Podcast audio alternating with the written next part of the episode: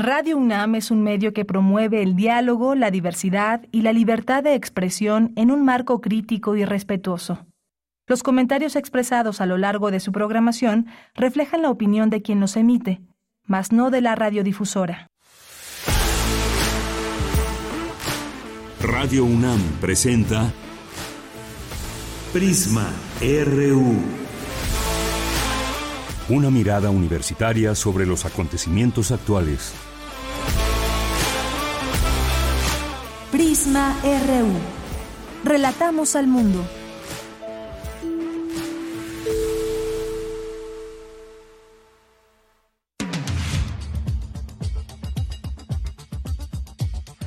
Muy buenas tardes, muchas gracias por acompañar ya este espacio informativo Prisma RU a través de Radio UNAM en la frecuencia 96.1 de FM. También nos pueden escuchar en www.radio.unam.mx y a través de las aplicaciones que ustedes pueden escuchar la radio en México. Pues mucha información el día de hoy que también les tenemos que ofrecer.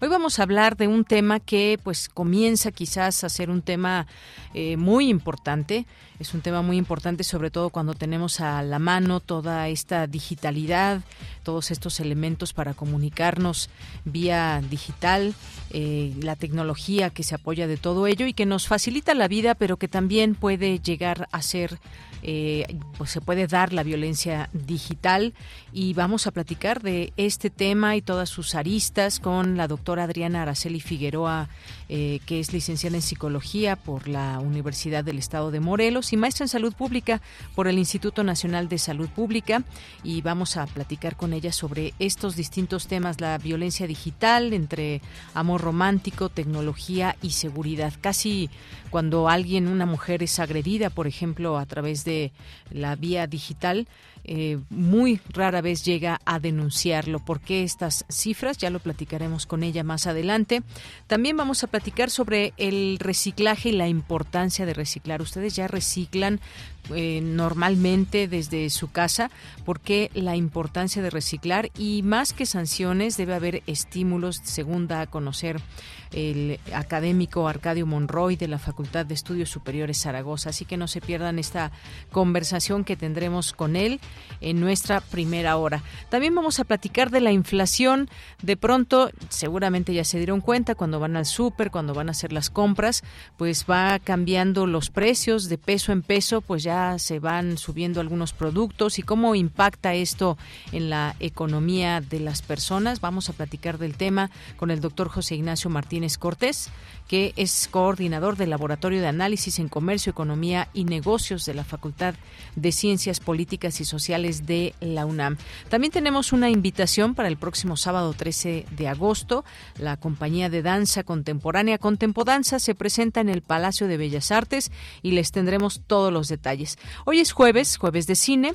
Estaremos platicando con Edgar Adrián Mora Bautista, de varias películas y ustedes compártanos también si han visto últimamente alguna película en cartelera eh, o pues alguna serie, alguna película en alguna de las plataformas que podemos ver películas, pues cuéntenos, compártanos también para aquí conversarlo con Edgar Adrián Mora, que estará con nosotros ya por ahí en la segunda hora.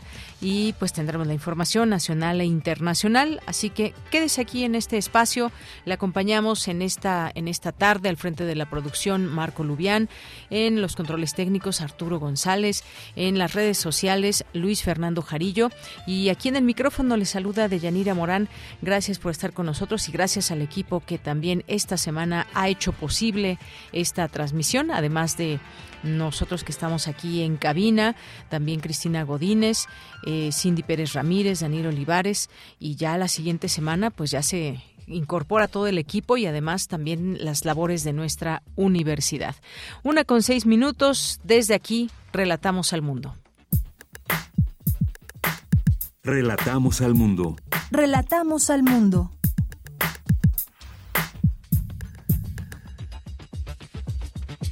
Una de la tarde con siete minutos en este jueves 21 de julio. la información universitaria, científicos del Instituto de Física de la UNAM desarrollan un detector de muones, de partículas.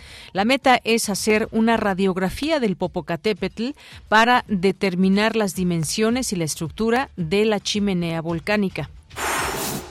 Los juguetes desempeñan un papel fundamental en el desarrollo infantil y los padres deben adaptarse a los nuevos juguetes que sobre todo usan los niños y que tiene que ver con los dispositivos electrónicos.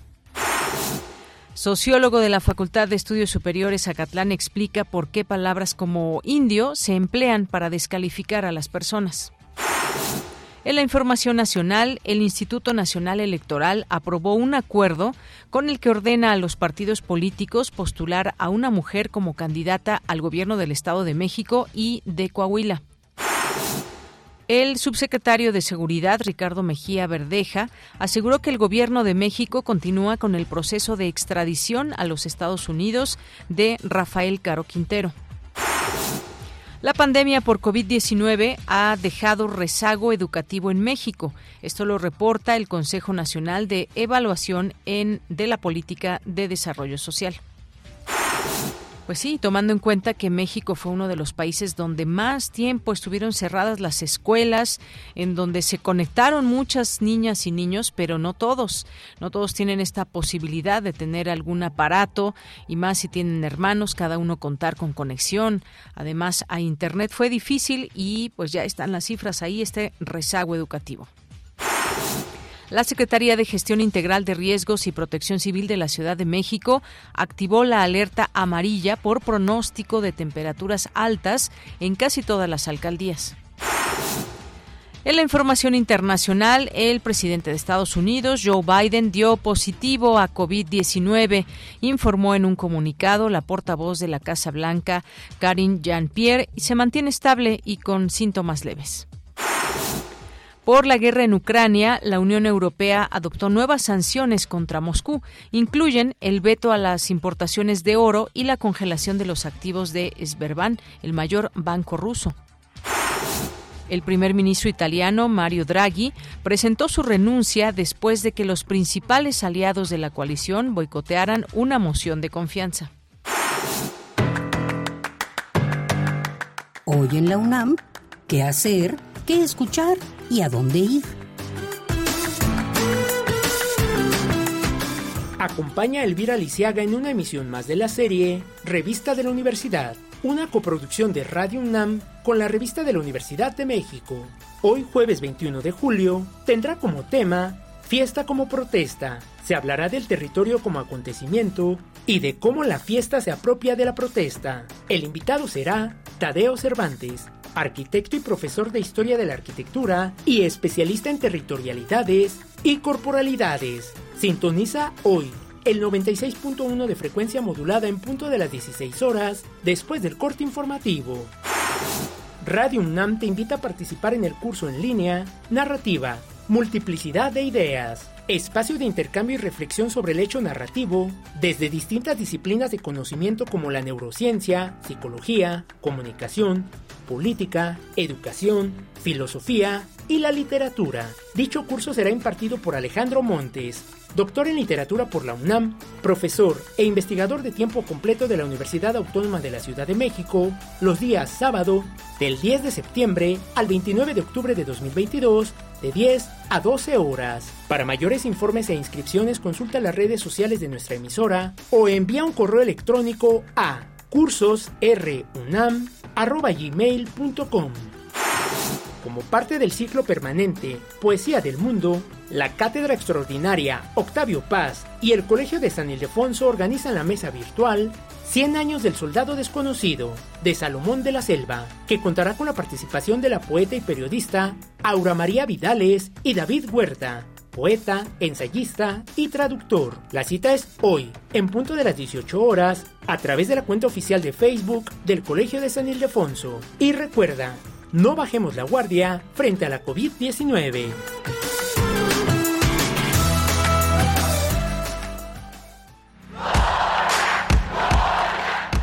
Campus RU.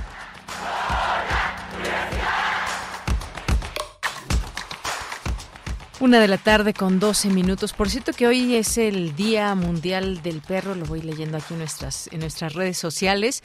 Y bueno, ¿qué decir de este animal que muchas veces es un animal de compañía, pero sobre todo cuando hablamos de estos animales de compañía, pues también debemos hacer un recuento de la responsabilidad que tenemos como dueños, ¿no? Porque pues si, recorremos las calles de la Ciudad de México, muchas veces pues vemos que hay perros que no traen correa o dueños que no se hacen cargo de eh, recoger las heces de los perros y bueno, pues se vuelve también un tema de contaminación y más, pero muchas cosas que se pueden decir de este tema también, como de pronto queremos humanizar a los animales y eso también es maltrato animal. Aquí en algún momento hemos tenido oportunidad de platicarlo. Seamos dueños responsables si ustedes tienen alguna algún animal de compañía, específicamente hoy hablando del Día Mundial del Perro.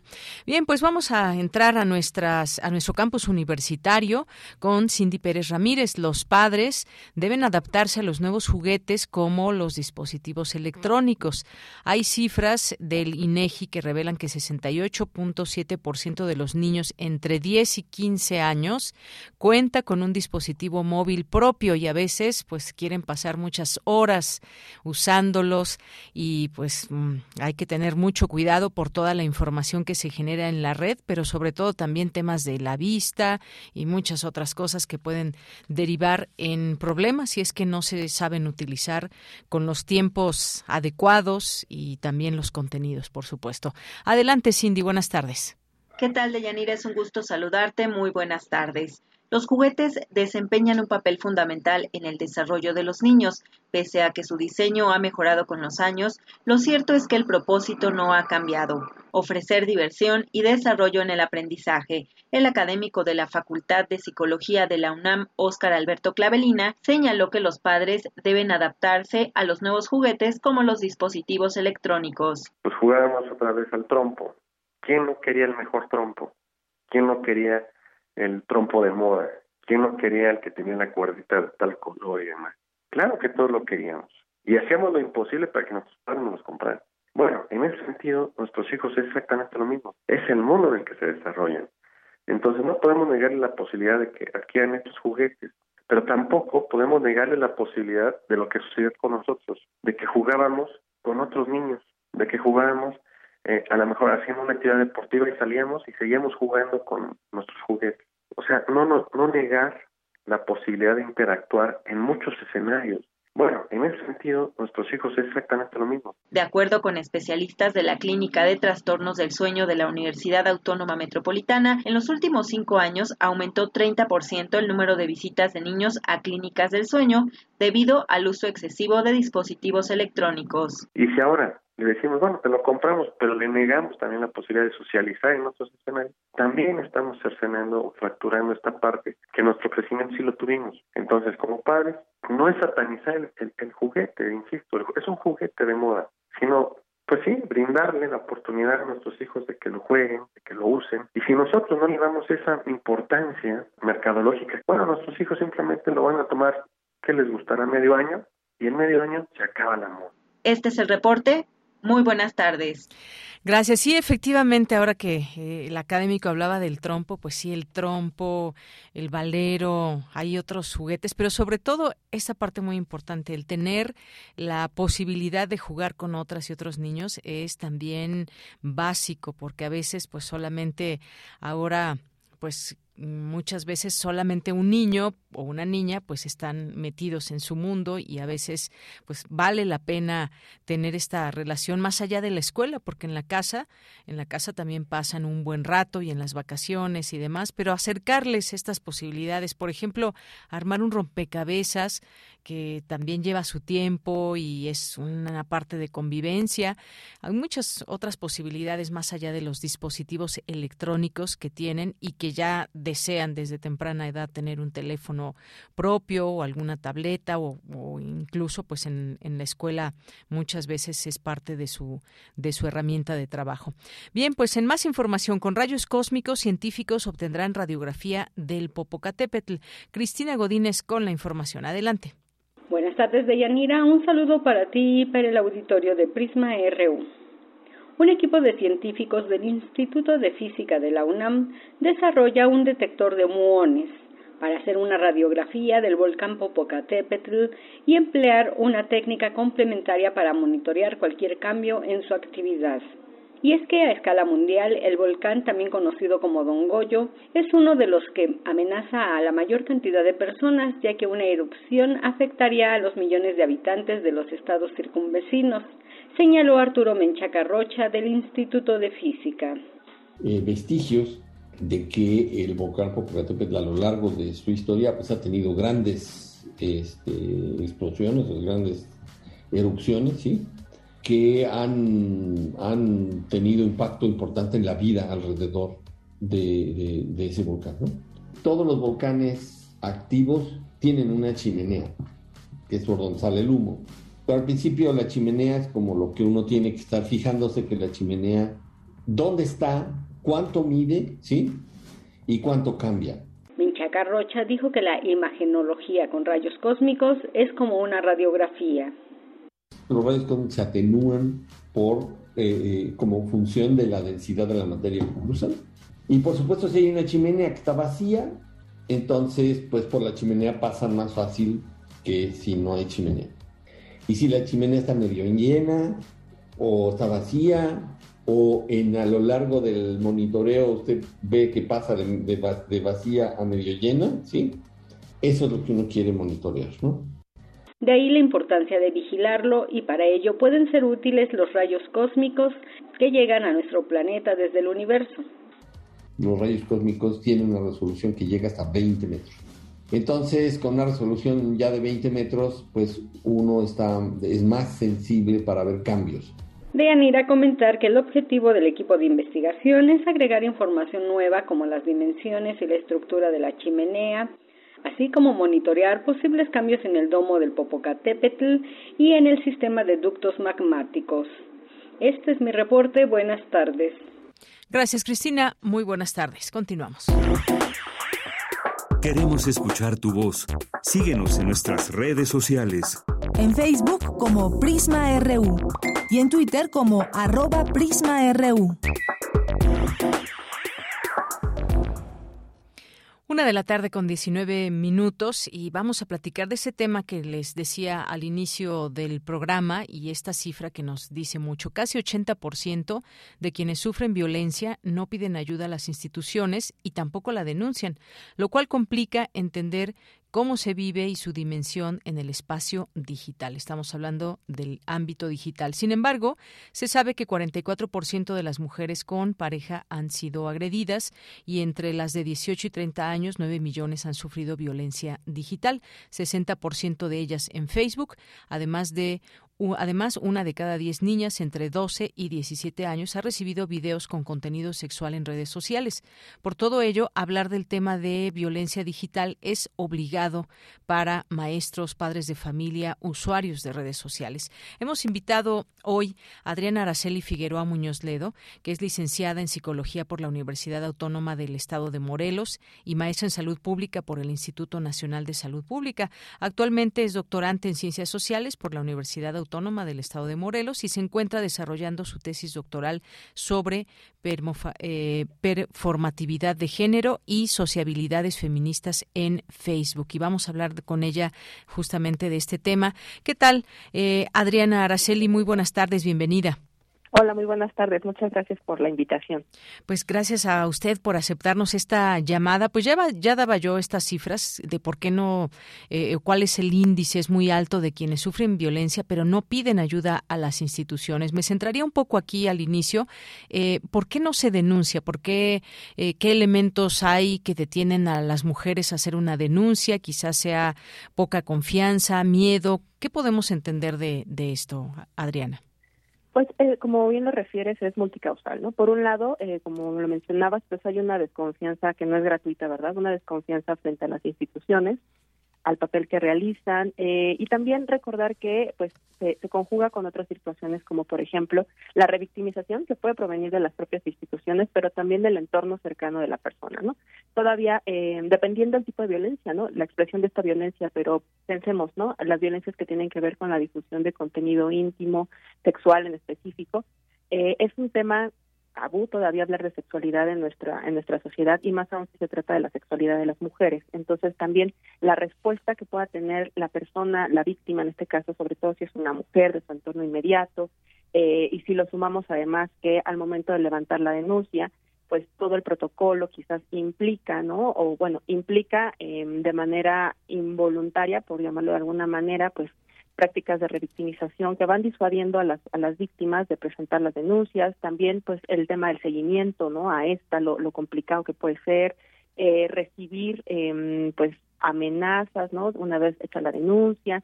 También tenemos que pensar que cuando hablamos de la digitalidad, pues estamos hablando de una potencial, de una potencial viralización de la situación, ¿no? ya sea del, de la propia violencia en primer término, es decir, del contenido que se pueda difundir, o después del propio caso. ¿no? Digo, desafortunadamente tenemos diversos ejemplos en los que en algún momento de, del, del proceso de denuncia, de seguimiento, etcétera, se dan a conocer, se da a conocer información o datos del proceso, lo cual pues también dificulta que las víctimas continúen con él, dado que pues pueden empezar a recibir amenazas de diversa índole. Eh, también me parece que influye el tema de poder identificar que se ha sido eh, víctima de una práctica de violencia. Eh, me refiero a identificarlo en términos de no vivirnos como las culpables de que esa situación haya ocurrido, ¿no? Que es también algo que puede disuadir a la víctima de denunciar, dado que se asume como, no, ni, siquiera utilizaría la palabra responsable, sino como culpable de la situación que está viviendo y por lo tanto merecedora, ¿no? De, de la violencia recibida. Entonces, pues también es una evaluación, perdón, una evaluación que se hace de la situación y por lo tanto pues la persona también puede decir pues no no tengo derecho no no estoy en circunstancias de denunciar porque he tenido la culpa entonces pues bueno se van conjugando eh, diferentes factores eh, y que van intersectándose con otras situaciones insistí hace un momento no depende no si se trata de una mujer también la edad que se tenga eh, la fortaleza de la red de apoyo con la que se cuente, el conocimiento o información que se tenga incluso, ¿no? De a qué instancia se puede acudir, eh, a, quién, frente a quién denunciar si una persona servidora pública nos está revictimizando, en fin, ¿no? Toda una serie de, de causas que, que se van entretejiendo y complejizando las diversas situaciones del por qué no denunciar. Claro, pues sí, multicausal todo esto. Y uno pues se pregunta de dónde nace esta violencia, por qué sigue tan presente y sobre todo ahora valiéndose de elementos como la tecnología. Hay una encuesta, la encuesta nacional sobre la dinámica de las relaciones en los hogares 2017, que reveló que siete de cada diez mujeres de 15 años o más han vivido algún tipo de violencia, tanto en el entorno escolar, laboral, familiar, de pareja o en la calle, es decir, en todos los ámbitos prácticamente donde donde se desarrolla Adriana y, y nos seguimos preguntando de dónde nace esta violencia normalmente ejercida por eh, por hombres, aunque bueno, pues la violencia es la violencia se ejerza de donde se ejerza y me gustaría que nos platiques ahora un poco de esta, de dónde nace esta situación en contra de muchas mujeres. Pues ah, más que nacer como pensándolo en algo, en un fenómeno reciente, pues más bien hablaríamos que la violencia digital es un continuo, ¿no? De las prácticas de violencia de hace mucho, así que pues, si rastreáramos tal vez estaríamos hablando casi que de los orígenes de, de la humanidad o de la sociedad, pero eh, pues si podríamos, o bueno, yo podría hablar tal vez como de las condiciones culturales, ¿no? eh, porque bueno, en materia legislativa, pues cada vez, digo, y no es asunto menor, por supuesto, es muy importante que contemos con, con leyes y con, y con aparatos, instituciones que, que se encarguen de defender, de procurar, etcétera, pero eh, pues los cambios culturales son muy lentos, ¿no? En ese sentido, pues aún, cuando, aún con la modernidad de la que podemos hablar, de los avances en leyes, etcétera, persisten eh, pues los mandatos de feminidad y masculinidad, por ejemplo, ¿no?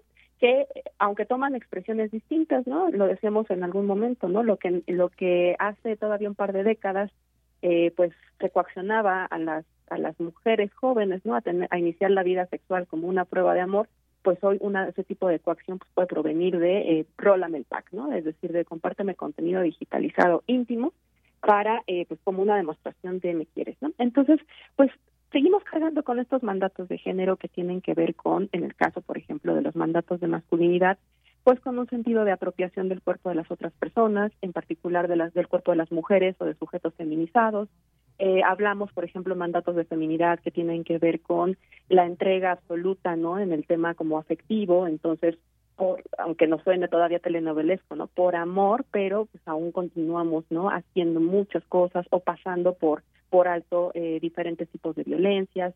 Eh, todavía estos mandatos también juegan en contra de las mujeres cuando denuncian en el sentido de eh, dudamos no de su testimonio porque pues a lo mejor está muy emocional no no percibió bien las cosas etcétera. Sin embargo cuando el denunciante es varón y bueno dependiendo la situación que se denuncia pero este puede ser que eh, la, la instancia que recibe la denuncia pues le adjudica un poco más de validez a su dicho. En fin no o sea un, un, un entretejido de insisto no de mandatos culturales que tiene que ver con lo que se supone debemos hacer pensar sentir dado que pues esta sociedad nos lee como hombres o como mujeres. Por supuesto son mandatos que en lo individual muchas personas eh, pues transgreden, muchas personas van modificando, eh, sabemos, ¿no? Y afortunadamente pues hay muchas familias donde pues, estos mandatos van tratando de romperlos de manera de impartir una una educación más igualitaria entre sus hijos perdón, entre sus hijos varones y, e hijas mujeres, pero a nivel macro, ¿no? A nivel social, todavía persisten muchos de estos mandatos y que podemos observar en los discursos, eh, por ejemplo, institucionales, ¿no?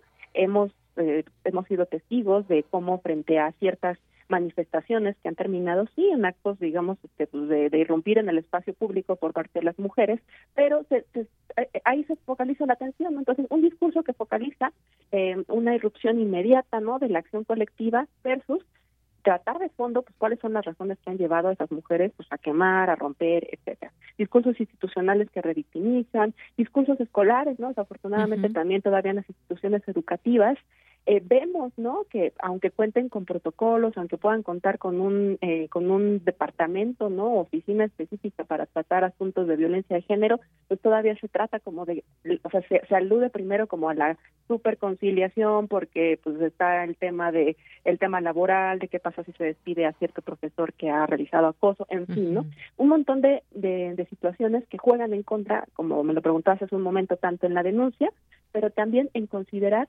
que hay un lugar social que ocupamos las personas, en este caso dependiendo de nuestro género, ¿no? Entonces, en ese sentido, pues la sociedad o la cultura nos da más permisos o menos permisos para violentar. Y por ahí decían, no, pues es que ¿por qué? O sea, es una patología psicológica, pues bueno, en algunos casos, ¿no? Pero en general, lo que estamos hablando es, hay un permiso cultural para violentar. Entonces, ¿por qué la gente violenta? Pues además de las circunstancias individuales que pudiéramos analizar en cada caso, pues porque se puede, o sea, porque hay todo un aparato que aunque el legislativo diga que no, pero todo un aparato cultural que justifica la violencia, que da permisos y que también genera sujetos, ¿no? Dependiendo la circunstancia, que asumimos esa, eh, si somos víctimas de violencia, pues insisto, ¿no? Como una consecuencia de nuestro mal actuar, de nuestras malas decisiones, etcétera. Así es, maestra Adriana. Pues cuántas cosas, porque además, eh, pues en estos casos que decíamos de las leyes y por qué no se confía y demás, pero también tenemos pues, el caso de esta, eh, de este ejemplo de la ley Olimpia que tuvo, pues bueno, si conocemos todo el, recuento de lo que sucedió con eh, Olimpia Coral Melo, que justamente vivió en carne propia esta violencia digital eh, por un video que se publicó de ella sin su consentimiento y de todo eso la llevó a un un camino eh, pues muy arduo en donde finalmente tenemos esta ley Olimpia que también ha hecho eh, esta posibilidad realidad de que se que se considere como delito el que se exhiba eh, contenido eh, sexual sin consentimiento o cualquier otro tipo de, contenido, eh, sobre todo pues que pueda dañar a la mujer. Y, nos sumergimos también, y de ahí paso a esto, que es el amor romántico, porque muchas veces seguimos consumiendo estos productos a veces como películas y demás que nos dicen el ideal de felicidad desde el rol de la mujer o el rol del hombre, pero muchas veces se normalizan incluso relaciones de violencia en el noviazgo, lo podemos ver actualmente incluso y sobre todo pues aquí en México con todas estas películas que hubo en su momento y telenovelas que todavía hay y que pues esto desafortunadamente crea una idea muchas veces errónea, maestra. Sí, así es. Eh, aunque aparentemente el discurso ha cambiado, ¿no? Centrándonos pensando en publicidad y, y, contenido de entretenimiento de medios de comunicación. O sea, aunque ha cambiado, al mismo tiempo es muy similar, ¿no? En, hace, no, hace poco platicábamos sobre algunas telenovelas, entonces mencionaron algunas, perdón, protagonistas mujeres cuya eh, las, las o las analizábamos en un primer momento pues como subversivas porque eran este estas palabras que usamos no empoderadas fuertes eh, no se dejan etcétera no sin embargo pues la trama al final nos lleva a que eh, renuncian justamente a esta ambición bla bla bla pues porque se enamoran porque descubren no que, que lo importante estaba en el amor de pareja y además, eh, esta, esto que catalogábamos no como empoderamiento, fortaleza, pues en realidad era eh, pues el, justamente el mandato de masculinidad, es digamos, era una protagonista mujer con un vestido, pero actuando como, como solemos conocer que actúan los hombres, ¿no? Entonces, no es que esté bien, esté mal el amor, no sé, ese no es el tema. El tema es cómo eh, pues hemos, todavía sostenemos en, en, muchos casos o en muchos momentos de la vida eh, una, una idea del amor que permite, tolera y justifica muchas prácticas de desigualdad y violencia que por supuesto van van y vienen, ¿no? O sea, no es que solamente las mujeres padezcan tipos de violencia, pero eh, desafortunadamente pues son las que todavía siguen reportando más y además las que pues padecen la mayoría de los efectos de los de, pues, de los efectos que tienen estas violencias, ¿no? Eh, además, pues también todavía pues tenemos muchos discursos conservadores como eh, pues eh, que por ejemplo, ¿no? Seguimos esperando de las de las madres la abnegación total, eh, todavía socialmente pues justificamos más, ¿no? Un varón que abandona a sus hijos, digamos, ese, ese es un mal padre, pero una mujer que abandona a sus hijos, pues ya se ganó el infierno casi, casi, ¿no? Entonces, hacemos evaluaciones diferencias y que tiene que ver con el afecto, el tema de los cuidados, o sea, recién empezamos como a hablar y recién estamos tratando de que se de que se pueda remunerar el trabajo eh, de cuidados doméstico y de cuidados porque está asociado a la idea de pues, las mujeres cuidamos en primera porque es un atributo natural casi casi instintivo y en segunda porque lo hacemos por amor. Y entonces todo aquello que se realiza por amor pues no tiene que recibir una remuneración porque en el momento que se reciba pues ya como que se pervierte no entonces vamos también haciendo no que o las mujeres vamos recibiendo el mensaje de hemos de sacrificar energía tiempos afectos etcétera poniendo por encima el cuidado de las otras personas que el cuidado propio. Y por supuesto, hay un momento que tenemos sujetos dependiendo de nosotros, no como en el caso de los infantes, etcétera, pero el tema es que esta distribución es inequitativa. Entonces, vamos, ¿no? aprendiendo desde la temprana infancia que nos vamos a hacer cargo de ciertos eh, de ciertas tareas y que a cambio pues vamos a recibir si es que acaso no cierto tipo de eh, digamos de remuneraciones pero nunca económicas afectivas, ¿no? Digamos, claro, sí, este, nos van a creer más, etcétera, pero eh, pues al momento de, por ejemplo, vivir una situación de violencia doméstica, pues con, con amor uno no paga un abogado, ¿no? Con amor uno no, no renta un techo. Entonces vamos, ¿no? Colocando o creando el campo de cultivo para que las situaciones estén en desventaja más para unas que para otros. Eh, y de manera que pues vamos aprendiendo a, tolerar cosas. También eh, algo que quizás podemos ver como un poco diferente ahora es que eh, pues muchas de las violencias pues ahora no se ejercen tan directamente, es decir, en el noviazgo podemos observar muchas prácticas de coacción, ¿no? O sea, que no tiene que ver directamente con obligar a la persona, pero sí con manipular, con etcétera, ¿no? De, manera que pues en este caso no las, las chavas, las mujeres terminan accediendo a ciertas situaciones no no obligadas directamente, pero sí a partir de todo un trabajo, pues, diríamos psicológico, etcétera, donde pues terminan, ¿no? Un poco pues ya este pues manipuladas, ¿no? Ahora también el tema de lo digital, ¿no? Cruzando con esto.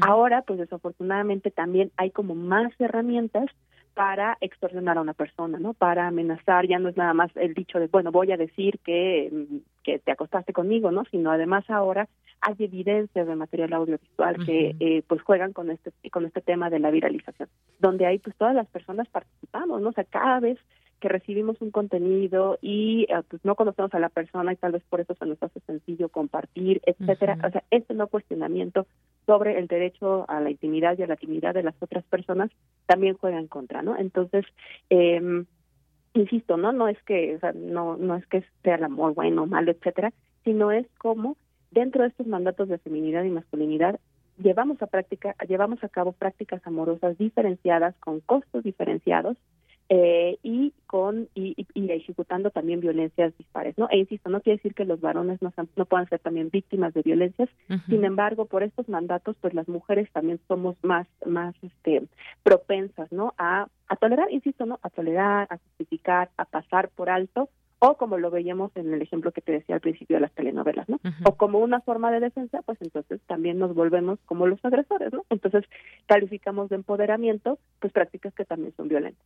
Claro, pues sí, ahí están las cifras con las que entrábamos y que dan cuenta de todo esto, pero ya analizando, pues también esta violencia que parte desde, desde lo digital y por estas muchas veces ideas que, que tenemos, se puede convertir esto en un hostigamiento, en una amenaza a la vulneración de datos e información privada. Si ya lo vemos casi tan comúnmente, por ejemplo, el caso de, del bullying, pues no hagamos que estas situaciones, otras que hay, pues continúen y que no se tenga un castigo para quien ejerce este tipo de violencia. Así que, pues dejamos este mensaje eh, de maestra, se nos acaba el tiempo, pero que sí se denuncie para que, pues tengamos también no solamente números, sino la posibilidad también de generar estas posibilidades de castigos a quienes ejerzan este tipo de violencia.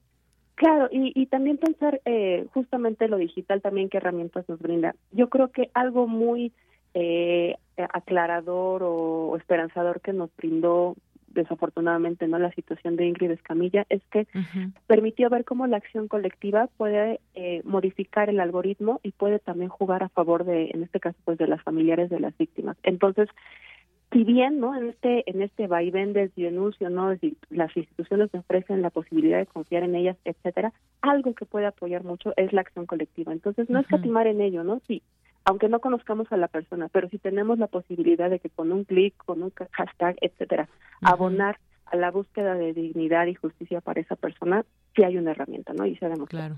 Claro, se han hecho también importantes redes en todo esto. Pues maestra Adriana Araceli, muchas gracias por estar aquí en Prisma RU de Radio UNAM con este tema tan importante que dejamos aquí para nuestras y nuestros radioescuchas. Muy buenas tardes. Muchas gracias a ti. Que pasen buena tarde. Gracias. Hasta luego. Fue la maestra Adriana Araceli Figueroa Muñoz Ledo, licenciada en Psicología por la Universidad Autónoma del Estado de Morelos y maestra en Salud Pública por el Instituto Nacional de Salud Pública y ese tema tan importante que tiene que ver con la tecnología, con lo digital, con mujeres y con violencia desafortunadamente. Continuamos. Queremos escuchar tu voz. Síguenos en nuestras redes sociales. En Facebook como Prisma RU y en Twitter como arroba PrismaRU. Acompaña aquí en Prisma RU de Radio UNAM el doctor Arcadio Monroy Ata, académico de la Facultad de Estudios Superiores de la FES Zaragoza y responsable de la unidad de investigación en ecología vegetal de esta entidad. Bienvenido, doctor, muy buenas tardes. Muchas gracias por la invitación.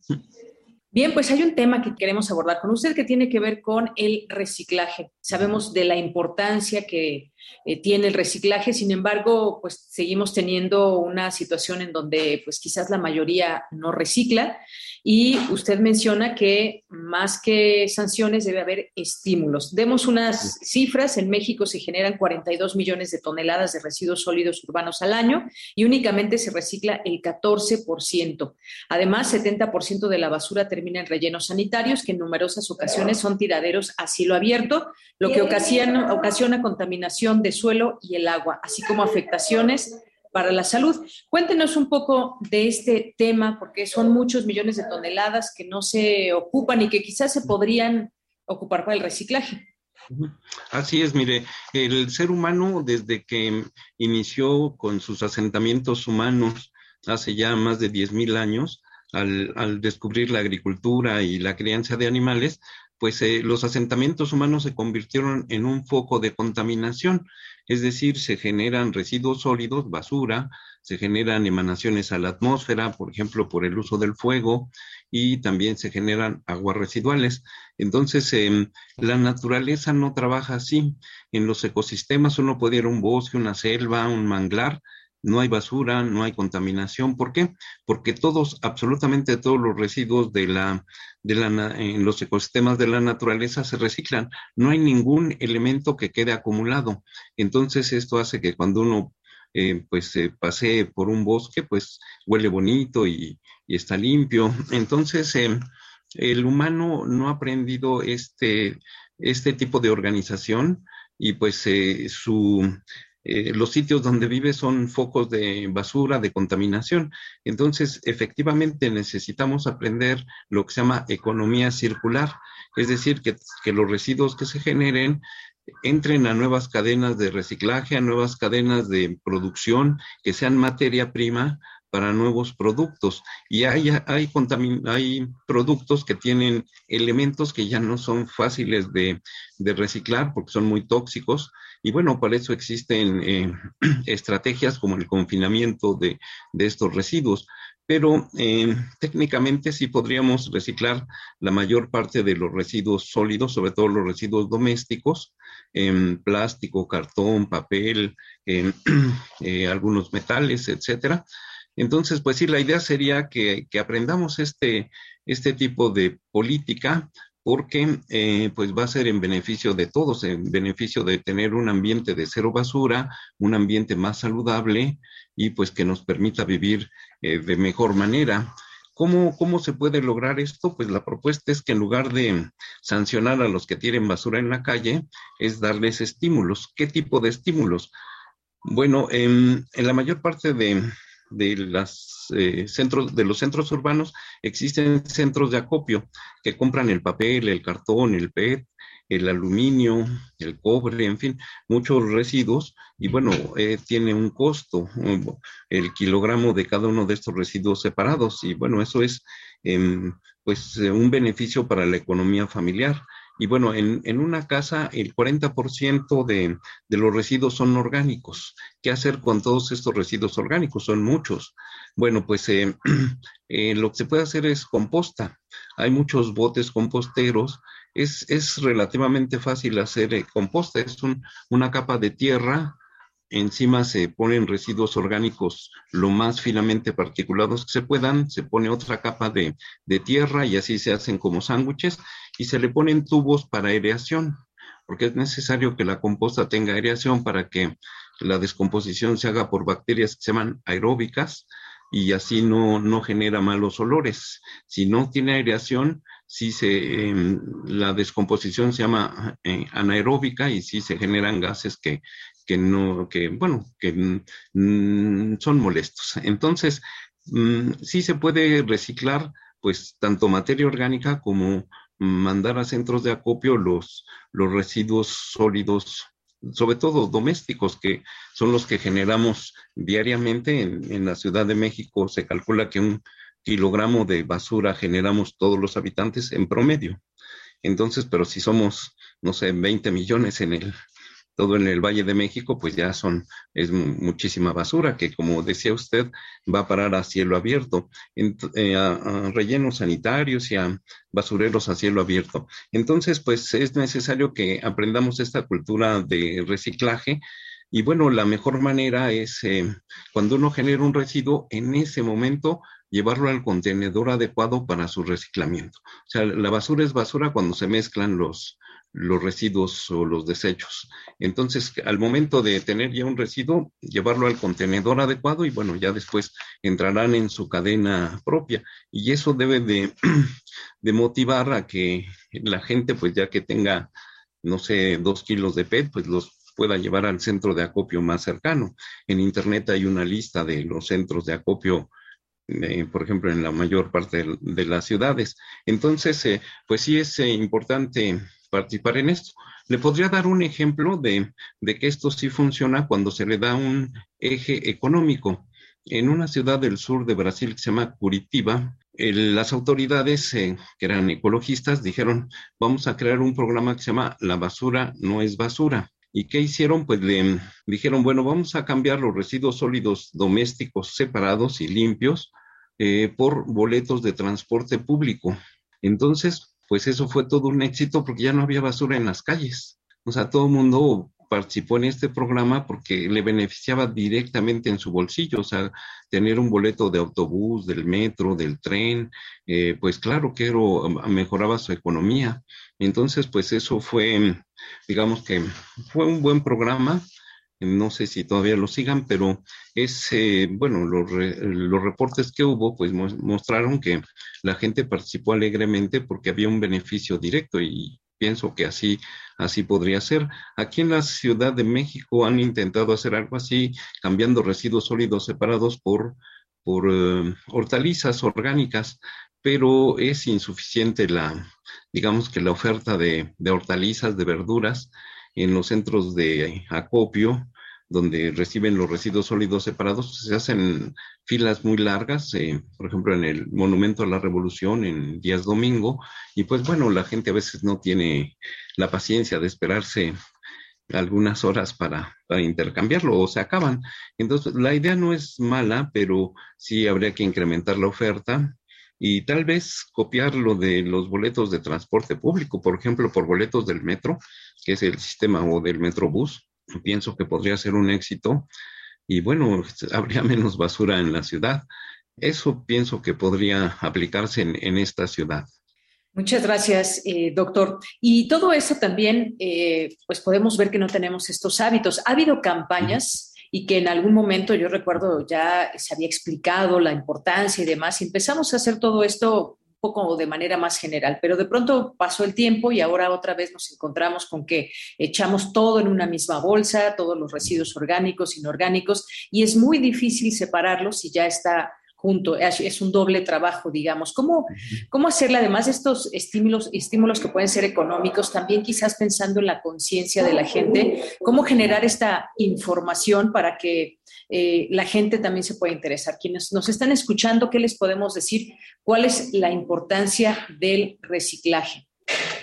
Bueno, eh, pienso que mm, en el reciclaje de residuos debemos de participar todos porque todos tenemos una responsabilidad ambiental y la de nosotros como ciudadanos es separar los residuos.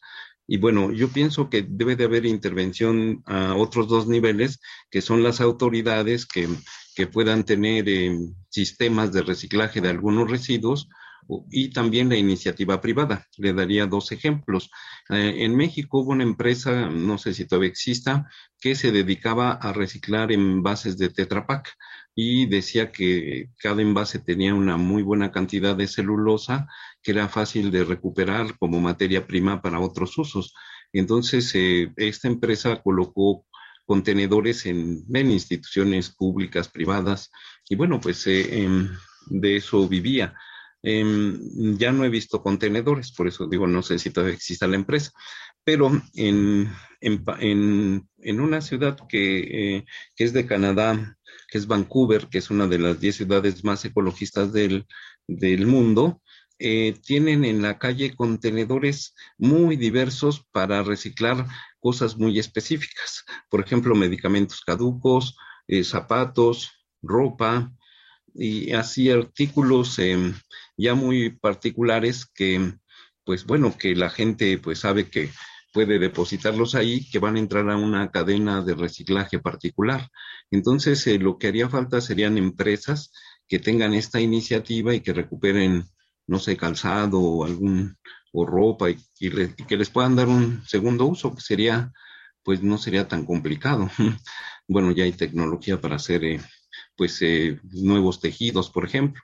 Em, de hecho, una chica em, em, que se viste, bueno, que es famosa y que se viste con, con tejidos hechos a base de PET, o sea, de hilo de PET, que procesan con químicos para darle cierta dureza o elasticidad o, alguna propiedad, color, y bueno, pues se pueden hacer vestidos con hilos de PET. Entonces, eh, es Emma Watson, la, la chica que le gusta lucir este tipo de vestidos. Entonces, pues bueno, sí podemos contribuir de muchas maneras. Entonces, em, la cuestión es que sí falta información, o sea, pero debemos de asumir una cultura de separación de residuos de entrada, y después ya eh, buscar que se haya cadenas de reciclaje. Y la motivación sería justamente que puede eh, favorecer la economía de la persona que lo haga.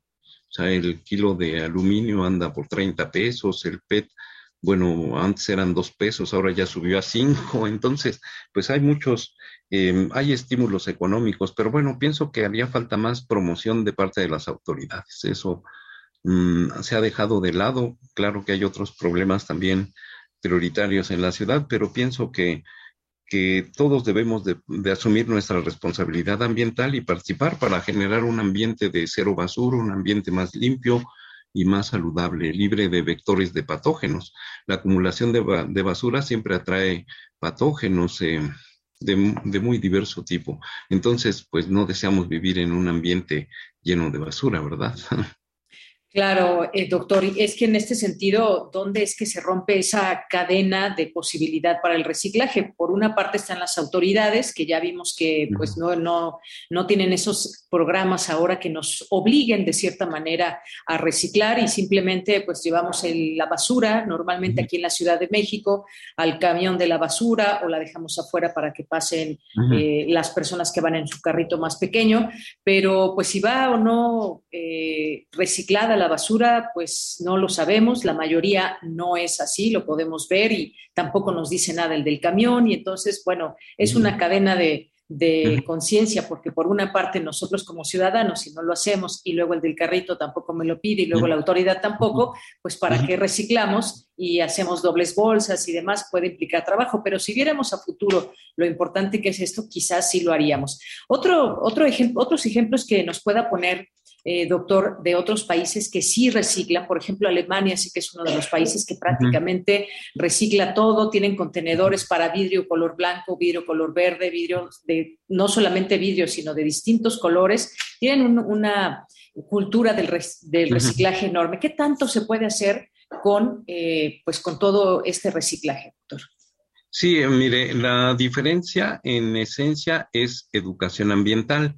Igual en Suiza separan, em, digamos que milimétricamente los residuos sólidos y hay inspectores que checan que, eh, que la gente que lleva sus residuos separados al, centro de acopio esté correcto. Un ejemplo sería que los eh, sobrecitos de té para hacer infusiones, pues tienen varios componentes que podrían ser un papel con una grapa y un hilo de algodón, y aparte el sobrecito que puede ser de tela o de algún tejido sintético y la, y eh, la materia orgánica, o sea, el, el componente del, del té. Entonces tienen que separar cada uno la grapa en metales, el hilo en, en su contenedor adecuado de tejidos, el papel en papel y la materia orgánica, la mayoría de los sobrecitos ya son orgánicos, bueno, el tejido entonces, eh, pues eso implica trabajo de parte de, del generador del residuo sólido. Entonces, eh, yo le decía, la diferencia es educación ambiental. Allá la gente pues tiene mucha más educación ambiental, respeta, las calles están limpias, no hay, eh, no sé, perros callejeros.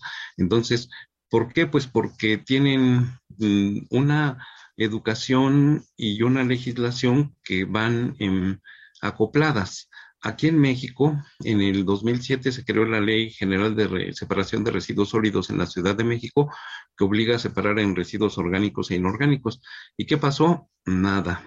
Bueno, sí hubo camiones que tenían la parte orgánica e inorgánica, pero en realidad la gente ha seguido en general eh, mezclando eh, los residuos. ¿Por qué? Pues porque no tiene la conciencia, no tiene la educación. Entonces, no se puede cambiar una sociedad por decreto, sacar una ley y decir, bueno, aquí está la ley, salió el reglamento con las sanciones y no ha pasado nada. En, en muchos sitios, incluso en facultades, escuelas, universidades, los residuos sólidos siguen estando mezclados. O sea, aunque haya botes orgánicos e inorgánicos, uno lo revisa y mm, la gente no, pues no hace la distinción. Entonces, em, ¿qué se requiere? Pues sí, mayor educación ambiental, o sea, es la base, porque así uno toma conciencia de que al generar estos residuos, pues, em, eh, y mezclarlos, pues se van a, a generar focos de, atracción de fauna nociva. Entonces, pues no debemos de mm, dejar de lado eh, la parte educativa. Yo pienso que eso es como que el fundamento para que todos participemos. ¿Quiénes participan en el reciclaje? La gente que ya tiene cierta sensibilidad ambiental, sabe que se va a beneficiar de un ambiente limpio y actúa en consecuencia. ¿Cómo le puedo yo ayudar a la naturaleza? Hay muchas formas. Eh, por ejemplo, la restauración ecológica, que es la reconstrucción de ecosistemas deteriorados, sería una forma de tener más vegetación eh, nativa, vegetación silvestre. La agroecología, que es el cultivar eh, alimentos, hortalizas, cereales, frutas, verduras, con, sin métodos eh, químicos, o sea, sin fertilizantes químicos o pesticidas. Existen productos naturales que hacen la misma función, la misma composta, serían, serían abonos orgánicos. Y hay muchos, lombricomposta y, y microorganismos que ayudan a que se desarrollen las plantas. Em, también la naturación de espacios urbanos, tener un ambiente más verde es más saludable, menos estresante. habría muchas, muchas maneras de ayudar a la naturaleza, mejoramiento de suelos, cosecha de agua. O sea, existen técnicas para, para que la naturaleza pueda recuperarse. Eso es ayudarla. Y claro, al haber vegetación, la vegetación absorbe contaminantes atmosféricos, absorbe CO2, podría mitigar muchos de los problemas ambientales. Entonces, pues eh, yo lo que le digo a los alumnos, el humano ha sido para la naturaleza un depredador. Donde se para, depreda tenemos que cambiar esa relación porque ya somos demasiados, somos 7.800 millones de habitantes y pues eh, seguimos creciendo. O sea, a pesar de la pandemia, la población creció, sigue creciendo. Cada humano requiere recursos para vivir. Entonces, eh, ¿qué tenemos que hacer? Pues en lugar de tener una, una relación de depredación, tengamos una relación de mutualismo, de ayuda mutua y esto es ayudarle a la naturaleza a través de múltiples formas. Existe tecnología, por ejemplo, para descontaminar un río, descontaminar un lago, para reconstruir un arrecife coralino, para reconstruir una selva, un bosque, un manglar. Todo eso existe eh, tecnología. Claro, se requieren recursos, se requieren especialistas, se requiere pues eh, un diseño que sea ecológico, pero se podría, se podría revertir mucho del daño que le hemos hecho a la naturaleza a través de procesos como la restauración ecológica. Y repito, la agroecología pienso que eso tiene futuro. Muy bien, doctor. Pues muchas gracias. Gracias por esta mm. entrevista y por su tiempo. Dejemos solamente, quiero dejar una página porque mm. eh, también hay que mirar un poco nuestra huella mm. que dejamos en el planeta. Eh, a este planeta también le cuesta nuestro estilo de vida muchas veces, nuestros patrones de consumo eh, y también lo que usted nos decía, que, a qué actividades, por ejemplo, evitar para no generar tanto impacto ambiental y disminuir así una huella ecológica que no sea eh, que no sea buena para el medio ambiente. La página es www.impactoambientalindividual.com y ojalá que la puedan visitar y pues entre todas y todos logremos hacer de este planeta un, planeta de reciclaje, doctor. Le agradezco mucho la invitación, gracias por todo. Que tengan una buena tarde. Igualmente, muchas gracias, doctor. Hasta luego. Bien, pues muchas gracias al doctor Arcadio Monroy, académico de la Facultad de Estudios Superiores de Zaragoza y responsable de la Unidad de Investigación en Ecología Vegetal de esta entidad. Pues ahí todo lo relacionado al reciclaje y la importancia, porque reciclar, pues en nuestra casa no, no nos cuesta mucho, de verdad, hagan la prueba si es que no reciclan, los que ya pues tienen, tienen palomita. Pues vamos a hacer un corte y regresamos a nuestra segunda hora que tenemos todavía. Vamos a hablar de inflación, vamos a hablar de cine, vamos a tener una invitación de la compañía de danza contemporánea, así que no se pierda nuestra siguiente hora. Vamos al corte y volvemos. Porque tu opinión es importante, escríbenos al correo electrónico prisma.radiounam@gmail.com.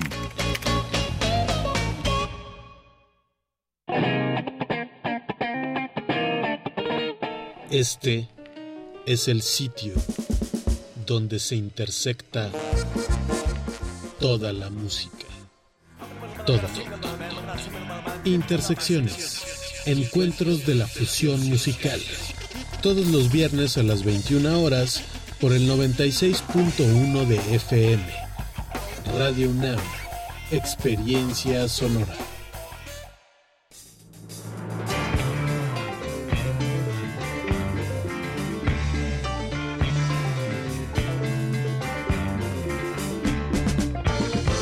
Imaginación al poder.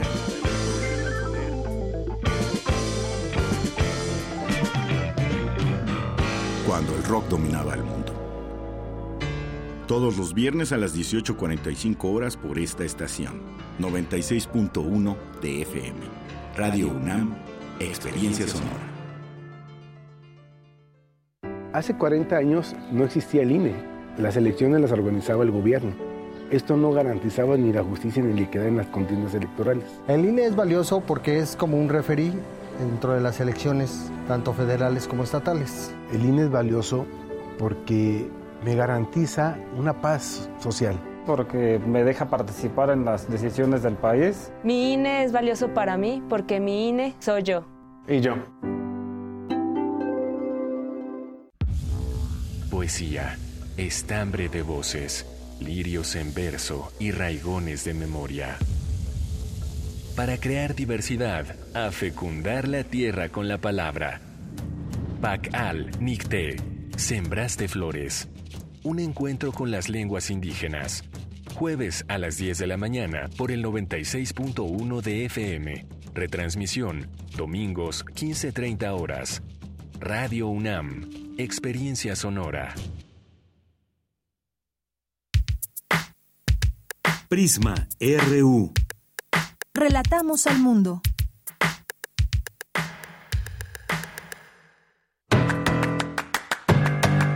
Mañana en la UNAM, ¿qué hacer? ¿Qué escuchar? ¿Y a dónde ir?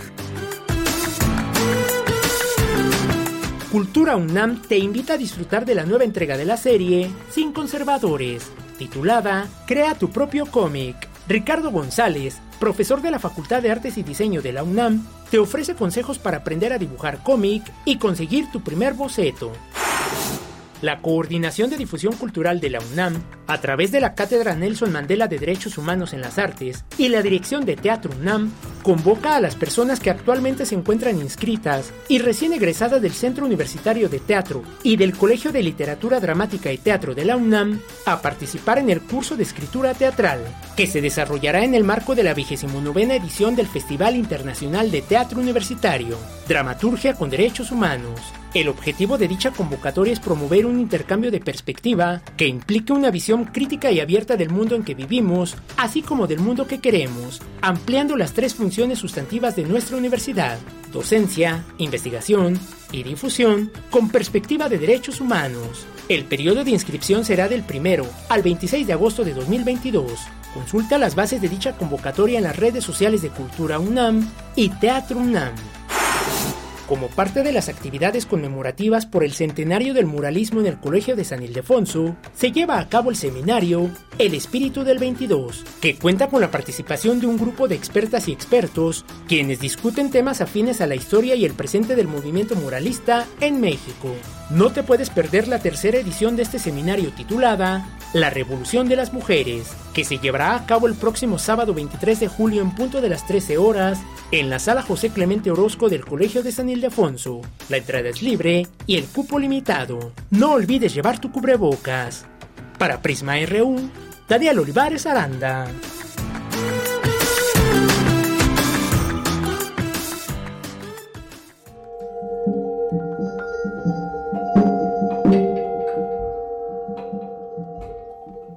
Hola, queridos radioescuchas de RU Melomanías. Les habla Alexander Duke. De nuevo, para invitarlos a los próximos conciertos, ya últimos, del ciclo diferencial Música Nueva en el Cenar, que este año tiene su primera edición. El viernes tendremos el programa número 5 a cargo de Milo Tamés y Diego Villaseñor. Es un concierto de guitarra, batería expandida y electrónica microtonal, producto de un taller abierto de composición que van a estar trabajando durante ya tres o cuatro años. Este es el primer resultado eh, público. Y el concierto es eh, el viernes a las 8 de la noche en la sala Blas Galindo del Senado. Tiene un costo de 150 pesos, pero para los radioescuchas de Radio UNAM hay cinco pases dobles. Busquen las redes sociales de Radio UNAM para pedir sus pases. Y si no, pueden comprar los boletos en taquilla y en internet.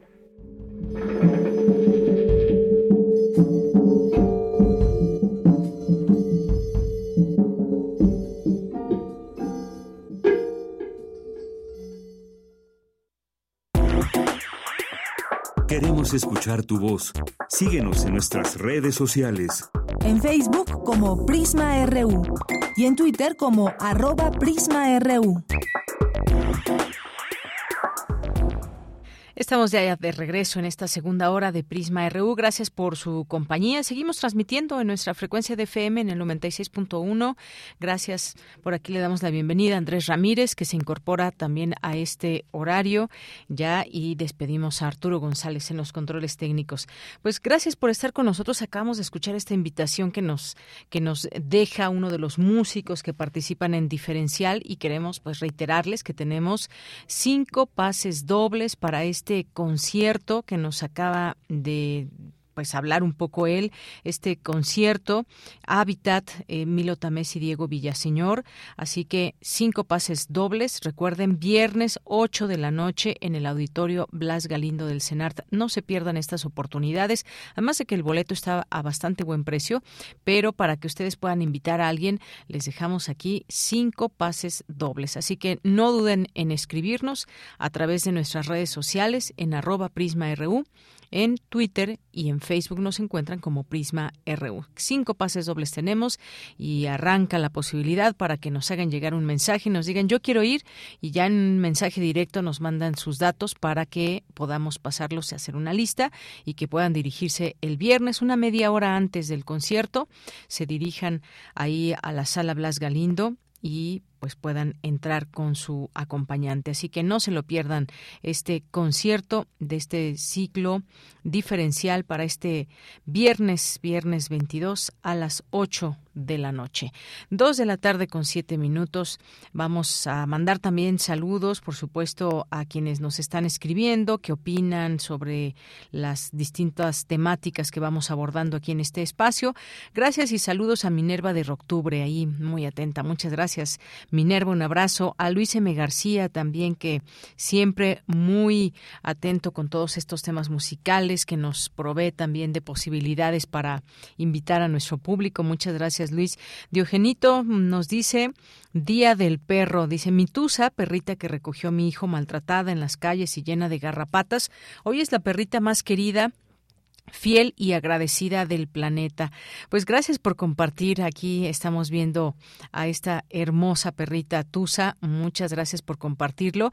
Y efectivamente muchas personas se dedican a, recuperar, ayudar a estos perros que se quedaron en la calle, ya sea abandonados o por alguna razón están en, en situación de calle sufriendo y que los rescatan, los llevan a sitios donde hay personas que los cuidan y que les buscan casa. Qué mejor que hacerlo de esta manera eh, yo comparto contigo, Diogenito, esta posibilidad. A mí también pues me tocó esta posibilidad de abrirle las puertas de casa a un, a un perro que hoy pues creemos que es muy feliz, a nuestro palomo y que también está pues muy contento ahí en casa y que fue un perro rescatado. Así que pues cuidémoslos y hagámoslo, hagámoslo nosotros responsables de nuestros, nuestros eh, animales de compañía. Muchas gracias por compartirlo. Gracias a Jorge Morán Guzmán. Nos dice una de mis tesistas instala biodigestores en rancherías de Guanajuato para aprovechar los hechos agrícolas desde hace 10 años. Ah, pues qué buena idea y posibilidad también de, ya que hablábamos de ese tema de reciclaje, pero fíjense, además en casa, qué fácil es que tengamos dos bolsas, que en una echemos los, los desechos de la comida y en otra, pues papel, plástico, vidrio, que podamos reciclarlo y de esta manera pues facilitamos a quienes van en el camión de la basura y a su vez pues pueden ya sea venderlo o llevar a cabo el, este reciclaje con otros distintos fines también, pero que finalmente no quede todo expuesto eh, al aire libre, como nos decía el académico. Muchas gracias, Jorge, por compartir también esta, esta idea y esta posibilidad. También nos dice que en México, además de la educación, los pepenadores se oponen al reciclaje ciudadano por intereses económicos. Dice, y bueno, aquí ya nos platica eso de sus tesistas, que implementó una planta de reciclado de botellas de PET y fue bloqueado. Y en Gustavo Amadero, Aragón, está una, una planta de transferencia de desecho. No sabemos qué hace. Pues sí, de que se podrían hacer innumerables cosas, eso es un hecho. Falta que pues también se comprometan más las propias autoridades, que en algún momento hubo campaña y después ya se olvidó y ya hay quien recicla, quien no lo hace y quien ni siquiera sabe del asunto, pero que si hubiese campañas, créanme que yo creo que más gente se sumaría. Gracias, Jorge. Rosario Durán Martínez nos dice, tenemos cerca lugares donde reciben productos para reciclar, pero ni así mis vecinos separan la basura desde la desde la privada son negados. Los miércoles hay un mercado de productos orgánicos donde reciben todo para reciclar y no lo usan. Lo más difícil es saber dónde tirar la ropa. Sí, efectivamente, vamos a tratar de aquí tener algún espacio para hablar de pues dónde podemos llevar algunos elementos que ya no ocupemos, pero que tengan un lugar donde se puedan aprovechar. Gracias, Rosario. Edgar Bennett nos manda muchos saludos y al equipo también. Gracias, Edgar. Gracias a Flechador del Sol. Nos dice Tache para la comunidad de UNAM en escuelas y facultades no separan desechos. Me quedé con el ojo cuadrado. Fíjate, Flechador del Sol, yo he visto algunos lugares donde sí, incluso no solamente hay dos botes, sino hay hasta cuatro o cinco, donde se separan los los desechos, uno de ellos pues es ahí en el CEPE, me tocó ir recientemente, pero pues hay que también seguir incrementando estas posibilidades, pero y más para la comunidad UNAM que seguramente pues respetaríamos esta esta este tema del reciclaje y lo haríamos realidad. Gracias, Flechador.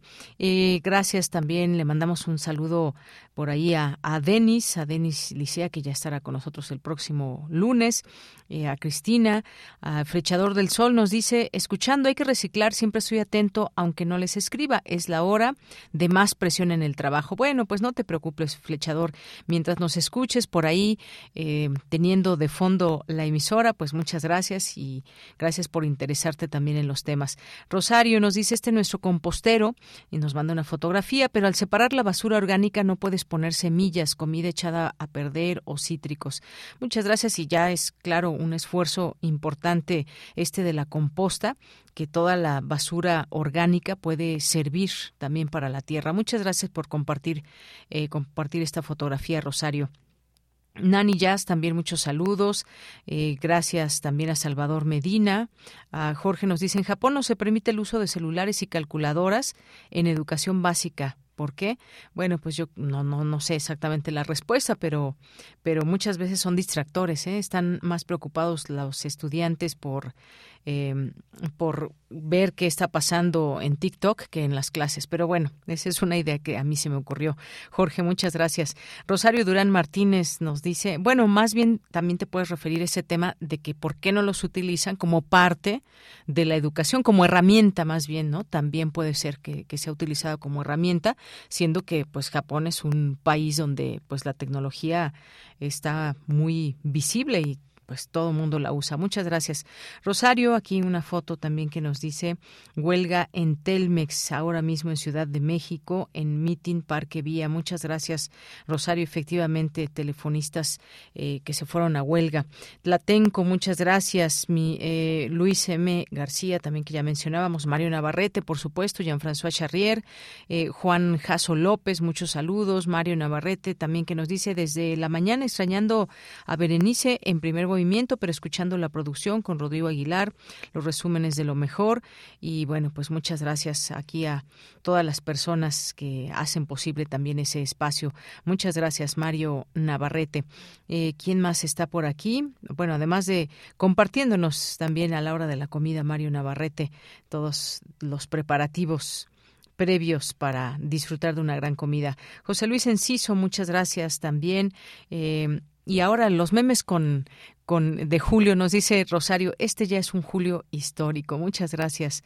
David Castillo también aquí pasando lista nos dice presente. Gracias también a Guillermo Salazar, gracias a la doctora Ana García. Muchas gracias aquí a las personas que se van uniendo a estas redes sociales como parte de la transmisión de Prisma RU Hunter, Patricia León, Resiliencia Carla Salazar, Paloma G. Guzmán, Guillermo Ove, Thomas Time, Abimael Hernández, Patricia León, muchas gracias, Mónica Castillo y le seguimos leyendo porque nos tenemos que ir a la información. Por aquí se sumó Andrés Mar y Minerva de Octubre que nos dice saludos, hoy día del, mejor amigo del hombre me tocó venir a cuidar a mi, a mi sobrino cuadrúpedo y aquí está. No nos dice cómo se llama, pero se ve ahí pues descansando este hermoso perro ahí con blanco y negro. Muchas gracias, Minerva de Octubre. Y también Rosario que nos dice, este es el mercadito y también hay grupos que recolectan eléctricos. Gracias, gracias por las fotos. Eh, Rosario, José Luis Sánchez también nos dice que le gustaría ir al concierto. Bueno, pues ya, ya tienes un boleto, José Luis, para disfrutar de este concierto. Bien, pues nos vamos, como les decía, a la información con Cristina Godínez. En la actualidad, los tatuajes son una forma de expresión artística e identitaria, señala académico. Cuéntanos, Cristina, adelante. Hola, ¿qué tal, Leyanira? Un saludo para ti y para el auditorio de Prisma RU. En la antigüedad, los tatuajes tenían una estratificación social. Eran utilizados para distinguirse entre los diferentes grupos étnicos o como símbolo de prestigio. Sin embargo, entre los siglos XVII y mediados del XX se dio un fenómeno de rechazo y estigmatización para las personas tatuadas, ya que se consideraba que quien portaba un dibujo en el cuerpo era un delincuente o había estado en la cárcel. Comentó Héctor Castillo Bertier, coordinador de estudios sobre la juventud del Instituto de Investigaciones Sociales de la UNAM. Lo bueno, señaló el investigador, es que hoy en día eso ha cambiado. Y hoy viene una resignificación que es identitaria totalmente. Entonces ahora es bien visto, hay jugadores de fútbol, artistas eh, y un montón de gente que, que está tatuada y dejó de ser mal visto. Castillo Bertier expuso que la resignificación inició a finales de los años 50 con las movilizaciones juveniles que identificaron al cuerpo como una manera de expresión y los tatuajes adquirieron nuevo simbolismo e identidad. Además, para el investigador, las personas que se dedican a hacer tatuajes son profesionales y al mismo tiempo sus trabajos son una forma de expresión artística. Se trata de realmente profesionales que, que se meten a trabajar con este asunto, que, que encuentran una forma de expresión, eh, digamos, artística en esta creación de tatuajes. Por último, comentar que a nivel mundial Italia es el país con más personas tatuadas, con un 48% de su población. Le siguen Suecia, Estados Unidos y Argentina. En nuestro país alrededor del 32% de la población tiene un tatuaje. Deyanira, este es mi reporte. Buenas tardes. Gracias, gracias Cristina Godínez por esta información. Tatuajes o no, también pues una decisión y un gusto personal. En más información, la palabra indio se ocupa para descalificar y denotar diferencias. Académico nos detalla el porqué de este fenómeno. Cuéntanos, Cindy, adelante. Deyanira, es un gusto saludarte a ti y al auditorio. Como lo señaló el antropólogo Guillermo Bonfil, el concepto de indio tiene su origen en la denominación que dieron los españoles a los nativos de América, sin embargo, se utiliza para descalificar y denotar diferencias entre las personas. De acuerdo con el doctor Joaquín Careaga, sociólogo de la Facultad de Estudios Superiores Acatlán de la UNAM, este concepto se reproduce continuamente. Indios adquirió un concepto descalificador, no solamente de las personas por su apariencia física, porque eran morenos, más morenos que los españoles, y además porque consideraban que tenían una cultura inferior, inclusive consideraron que eran salvajes. A partir de 1930 y tantos se intentó desconfigurar este concepto negativo y se creó el concepto de indígena. Surge el Instituto Nacional Indigenista con un intento de tratar, de integrar a la población indígena a la población que tiene el dominio para que aprendieran el español, pero fue una política fatal para los indígenas. Se ha tratado de generar tolerancia respecto a los indios o los indígenas para dulcificar la palabra, pero en realidad no se tiene éxito. Según reveló la encuesta nacional de indígenas elaborada por la UNAM, la mayoría de las personas encuestadas reconoce que a los indígenas les va peor y que para ellos es más difícil la vida. Ante este panorama, el también autor del libro El racismo en la sociedad mexicana contemporánea, origen, reproducción y consecuencias, dijo que esta forma de discriminación está inmersa a través de las propias instituciones como la familia y la escuela. Por eso el racismo es fuente de la antidemocracia, porque encierra una desigualdad no solamente eh, de carácter cultural, sino también social, política, porque eh, el racismo excluye de las oportunidades de trabajo, de educación y de reivindicaciones sociales a precisamente los indígenas o a todos aquellos que se les parecen. El, considerar a los otros como que son diferentes a mí es porque indudablemente indudablemente tienen otros otros valores, otra cultura que considera o que se considera es la fuente del atraso, los que estorban a la modernización del país. Por un lado están los que se sienten diferentes, aunque pertenezcan al mismo país, pero que se sienten tan apartados que indudablemente lo más que puede haber es programas para verlos como algo folclórico. De Yanira cabe señalar que esta semana inició el levantamiento de la encuesta nacional sobre discriminación en México 2022. Para el levantamiento de la información se visitarán 39 mil viviendas en todo el país y se entrevistará cara a cara mediante cuestionarios electrónicos. La participación es de suma relevancia ya que la ENADIS 2022 permitirá actualizar la estadística sobre percepciones, experiencias y actitudes de discriminación. Hasta aquí el reporte. Muy buenas tardes. Gracias, Cindy. Muy buenas tardes. Gracias por esta información. Y nos vamos ahora a la información internacional a través de Radio Francia. Relatamos al mundo. Relatamos al mundo.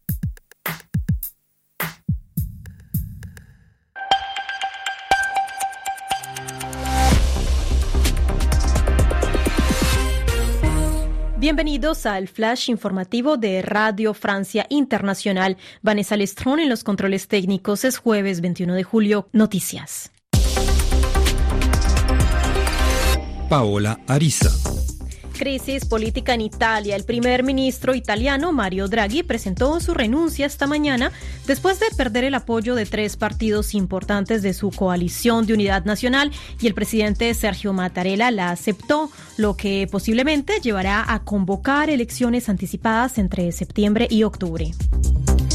El Banco Central Europeo subió las tasas de interés en un 0,5% debido a la alta inflación que alcanzó un récord en junio con un 8,6% interanual. La presidenta del Banco Central Europeo, Christine Lagarde, advirtió que el panorama económico en la zona euro se ensombrece. No entraré en más detalles sobre cómo vemos la economía y el desarrollo de la inflación. Explicaré las medidas que estamos tomando. La actividad económica se está desacelerando, indicó Lagarde al agregar que las causas de la incertidumbre económica también se deben a la agresión injustificada de Rusia contra Ucrania. Hablando de Rusia, Moscú volvió a abrir este jueves el flujo de gas hacia Europa tras una suspensión de las operaciones del gasoducto Nord Stream por 10 días de mantenimiento. Ante el cierre temporal, temporal del gasoducto que comunica los campos de Siberia con el norte de Alemania, Europa, Europa temía que el gigante energético ruso Gazprom cerrara el grifo de forma definitiva como consecuencia de las tensiones entre el Kremlin y Occidente por la guerra en Ucrania. Los incendios forestales arrasaron 517.881 hectáreas en Europa desde principios de año, superando a toda la superficie quemada durante 2021, lo que equivale a un territorio como el de Trinidad y Tobago en el Caribe, según el Sistema Europeo de Información sobre Incendios Forestales. Los datos deberían incrementar aún más para el próximo informe, teniendo en cuenta la ola de calor que azotó Europa esta semana y que provocó varios incendios. El ministro del Interior francés, Gerard Darmanin, urgió este jueves al nuevo jefe de policía de París, Laurent Núñez, a movilizar todos los recursos durante los Juegos Olímpicos de 2024 tras el caos registrado en mayo durante el final de la Liga de Campeones.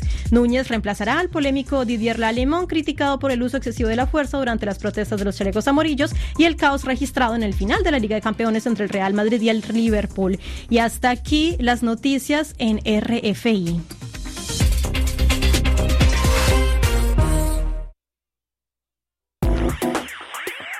Queremos escuchar tu voz. Síguenos en nuestras redes sociales. En Facebook como Prisma RU y en Twitter como arroba PrismaRU.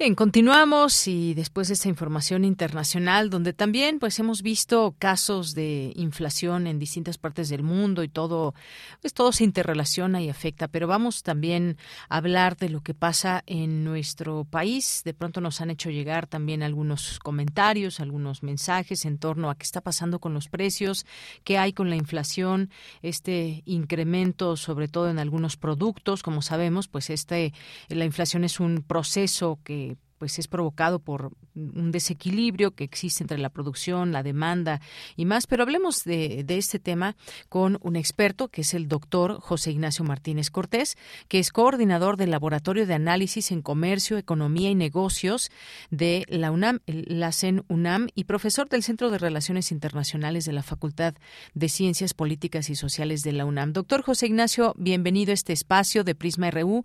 Muy buenas tardes. Doctor, ¿me escucha? Ah, en un momentito tendremos al doctor. Por ahí hubo algún problemita. Doctor, ¿ya me escucha?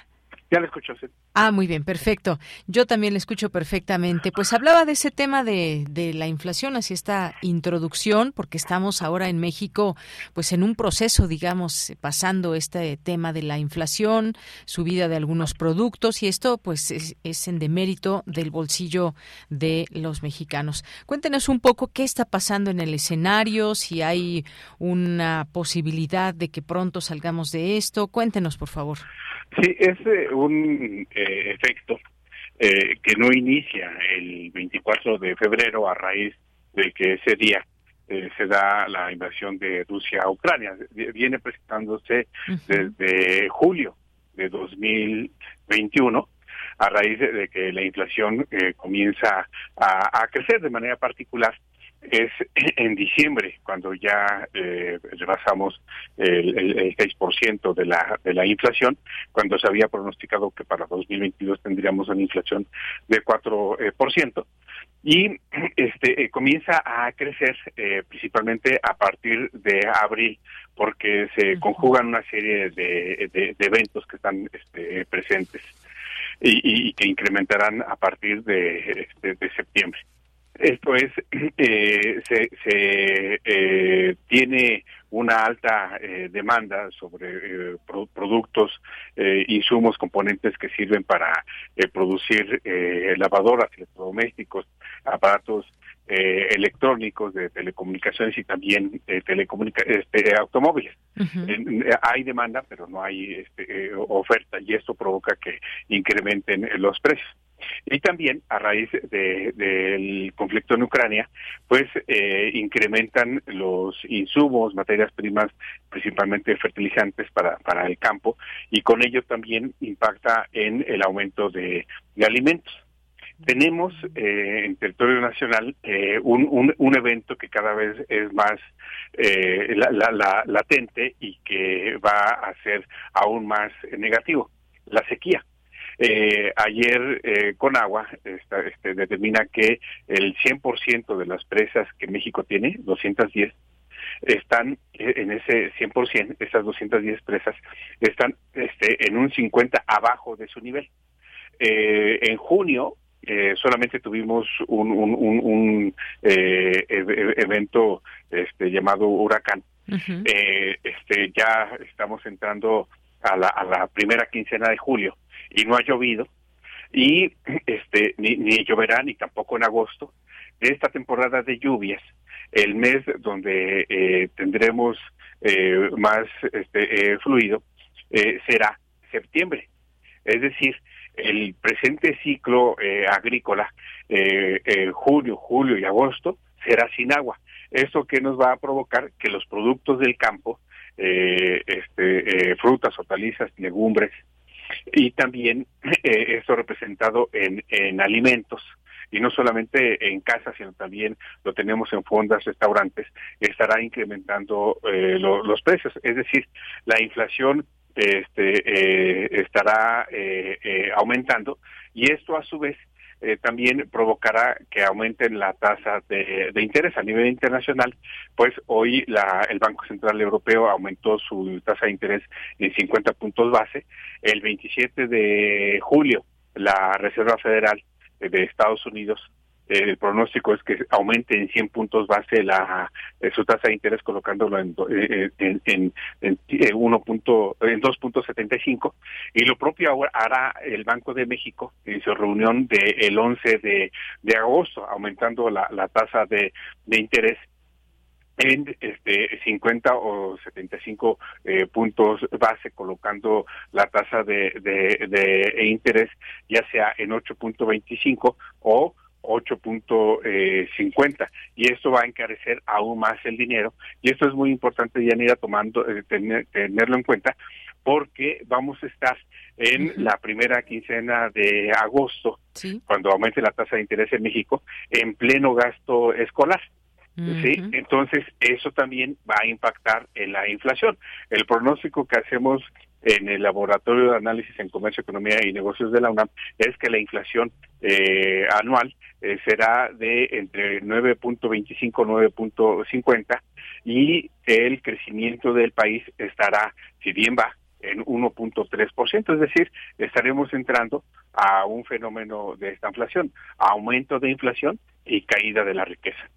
Efectivamente, bueno, pues todo este este proceso. Ahora bien, ¿cómo nos impacta? Y digo, claro que por supuesto estamos viendo el incremento de, de los precios, pero también luego se incrementan los servicios y es pues una una bola de nieve que se va haciendo y como usted bien dice, vendrá agosto, viene también el impacto de el tema de los útiles escolares y un montón de cosas de referentes a la escuela, pero pues cómo nos cómo cómo impacta a la a la sociedad y cómo eh, pues vendrán todavía algunas semanas de impacto. ¿Cómo puede ir menguando este problema también, doctor? Sí, mire, eh, nos dimos a la tarea de este, ir a puntos de venta eh, y, ver dos o tres este, productos escolares, por ejemplo. Sí.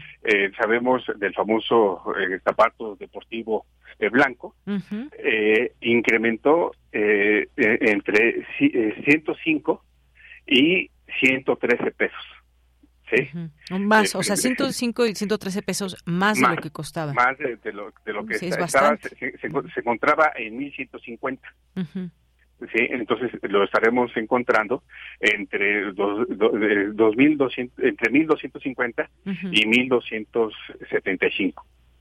Eh, este el bolillo eh, incrementó a su precio este eh, que se tenía en, en junio eh, para julio ya incrementó entre dos este, eh, pesos y dos eh, cincuenta. Em, la, el comer en una fonda aumentó 15 pesos más. El comer en un restaurante aumentó 75 pesos más. El transporte aumentó entre este, dos y cuatro eh, pesos según la zona, según eh, la, la, distancia. Y esto ha provocado, de Yanira, que entonces el eh, poder adquisitivo de los hogares, y estamos hablando de, de, de, que, de que en México hay 35 millones de hogares, 21 millones de hogares han tenido una reducción en su poder adquisitivo del orden del 67%. Es decir, si antes con eh, 100 pesos este, se, se adquiría eh, el mínimo de la canasta básica, hoy nos faltan 67 pesos para poder eh, comprar lo mínimo no no digamos este para para tener la despensa lo mínimo de esa canasta básica. Así es. Oye, doctor y por último quisiera preguntarle qué impacto ha tenido o no ha tenido ningún impacto este programa que se dio a conocer desde el gobierno federal para tratar de pues si no revertir la inflación por lo menos tratar de que impacte lo menos posible a la población Sí, el programa que se dio a conocer políticamente el 4 de mayo y que se publicó este, en el diario oficial el 17 de mayo no ha tenido impacto, ningún impacto. Nosotros en el laboratorio se lo hicimos saber de, se lo hicimos saber de manera directa al presidente que no iba a impactar. ¿Por qué? Precisamente porque estos 24 productos que se habían seleccionado dependen mucho del agua. Sí, este, y tenemos una enorme sequía, por lo tanto, el programa no iba a tener ese este, impacto a raíz precisamente de que eh, este, no, no, no, tenemos las presas llenas, uno. Y dos, eh, el haber quitado, el haber eliminado eh, aranceles, eh, no ha tenido el, el, el, impacto este, que se esperaba a raíz precisamente de eh, lo que estamos este, eh, importando viene de Estados Unidos. Y en Estados Unidos han incrementado los precios de maíz principalmente de, de trigo sí este, a raíz de que por allá también la, la inflación está este, creciendo. Lo pongo en ese aspecto la tortilla que tenemos en casa, el pan que tenemos en casa, eh, este maíz, trigo proviene de Estados Unidos y por lo tanto esto también ha incrementado de, precio a pesar del programa.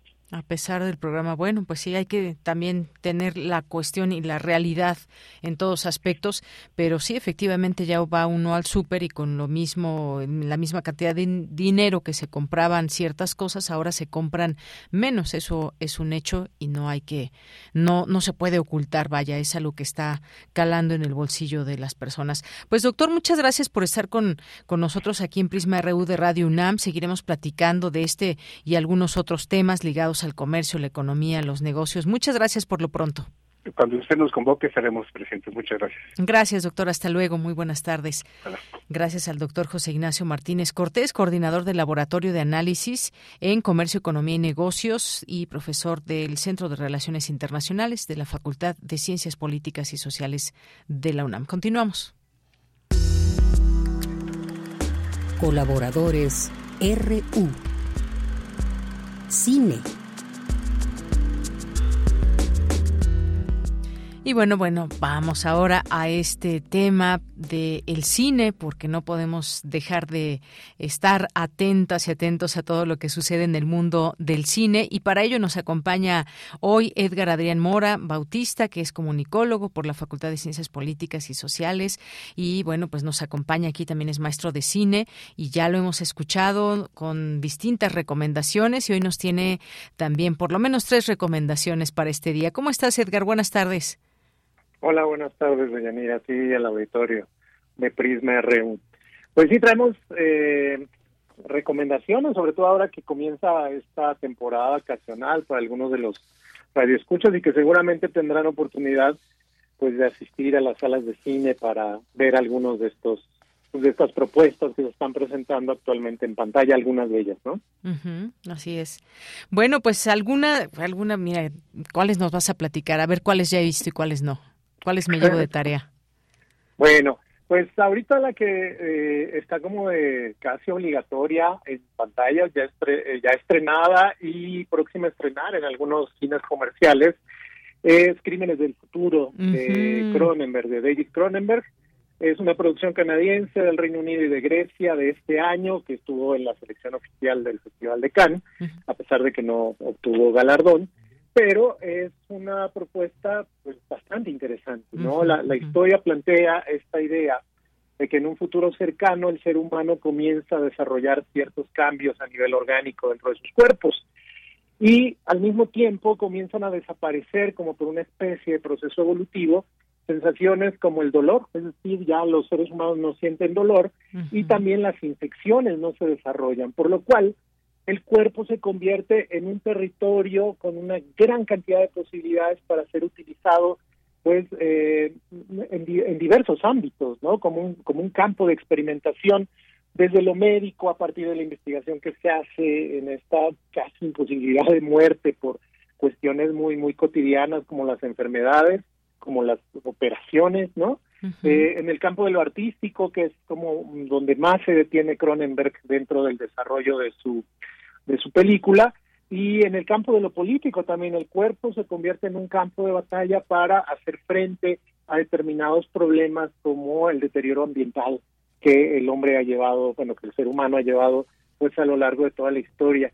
Eh, es una cinta muy interesante, compleja, eh, de, este Cronenberg que ya habíamos visto en otro tipo de trabajos como Crash, como el como el almuerzo desnudo, que ya tienen pues varias décadas, eh, y que recupera pues toda esta posibilidad de em, golpear visualmente al espectador, es decir, es una cinta que no va a dejar indiferente a quien se acerque a ella y que recupera, insisto, eh, insisto pues este este estilo que Cronenberg ya nos había acostumbrado en cintas eh, previas. las interpretaciones que le pueden hacer son, son variadas, múltiples.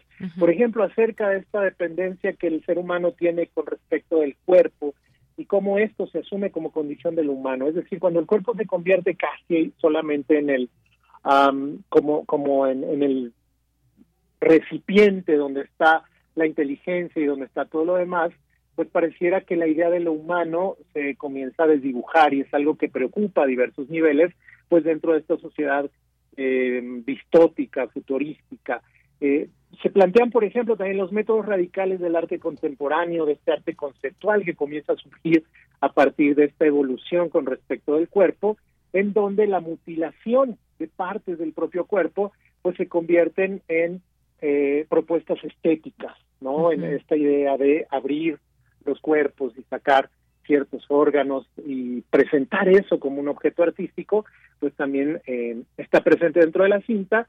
También esta idea de que el Estado no renuncia, no quiere renunciar al control de los cuerpos y al control de eh, pues de, los seres humanos a partir de esta de esta corporeidad ven como un riesgo el hecho de que el ser humano evolucione y que los cuerpos y que los cuerpos dejen de ser pues territorios de dominio también eh, y bueno esto que también es una marca del cine de Cronenberg la transformación o el desplazamiento del placer sexual o de un placer sexualizado que va hacia territorios inexplorados y pocos y poco comunes. Eh, lo más evidente es hay un desplazamiento de la genitalidad, es decir, pareciera que el placer se tiene que buscar en otra parte a partir de esta revolución que se genera eh, en los cuerpos humanos, ¿no?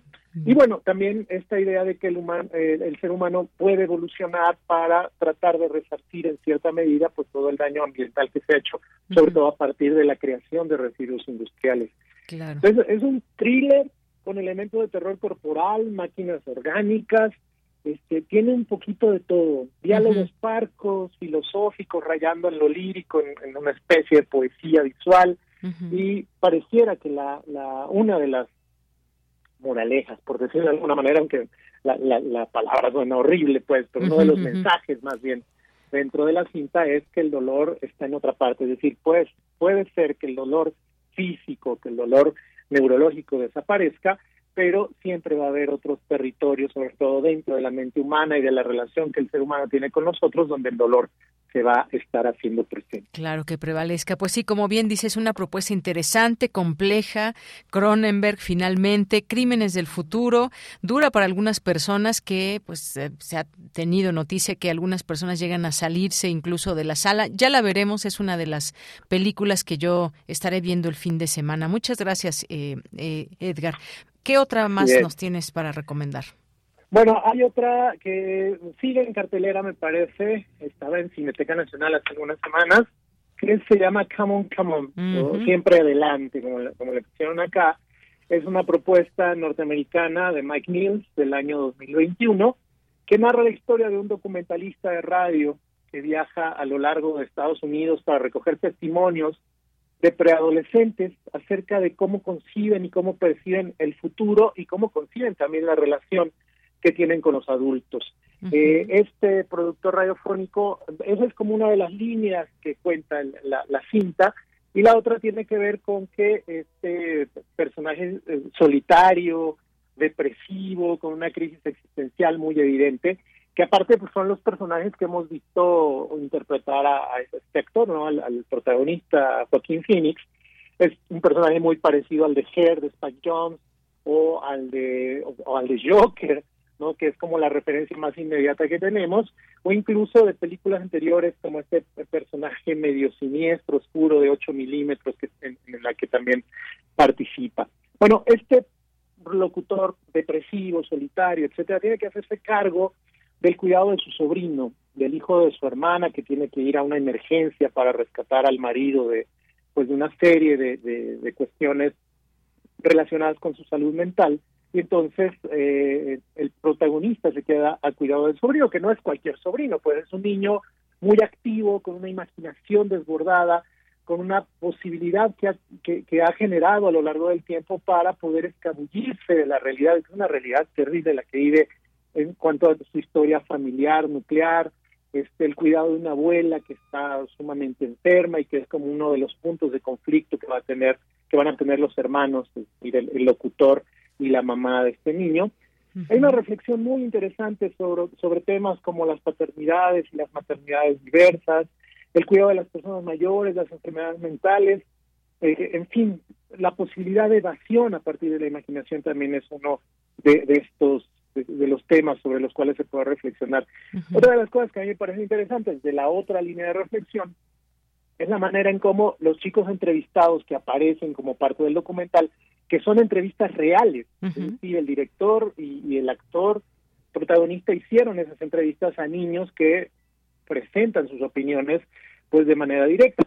Reflejan no solo el sentimiento de una generación que concibe el fin del mundo como una posibilidad real, pero cuyas preocupaciones giran en otro sentido, giran de manera más evidente, me parece, en torno a la comunicación con los adultos, o más bien a los procesos de incomunicación que se han dado con ellos, con sus padres, con sus maestros, con los hermanos mayores y demás personajes que están dentro de su, de su entorno.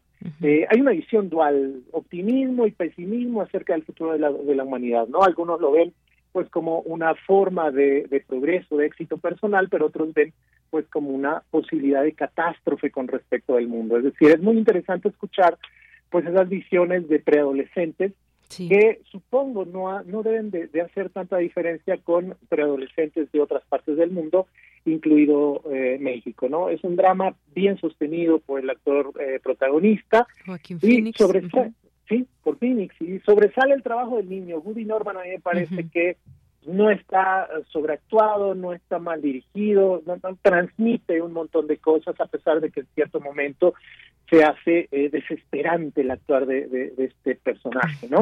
Una fotografía preciosista en blanco y negro, es una película que está que está rodada en, blanco y negro y bueno, la musicalización se presta a, identificar algunos clichés de las regiones eh, de Estados Unidos a donde viaja el personaje, pero en general de manera correcta acompañan las acciones que se están contando. Me parece una película pues que sí se le puede prestar oído y se le puede prestar vista y creo que despertar algún tipo de reacción en el espectador.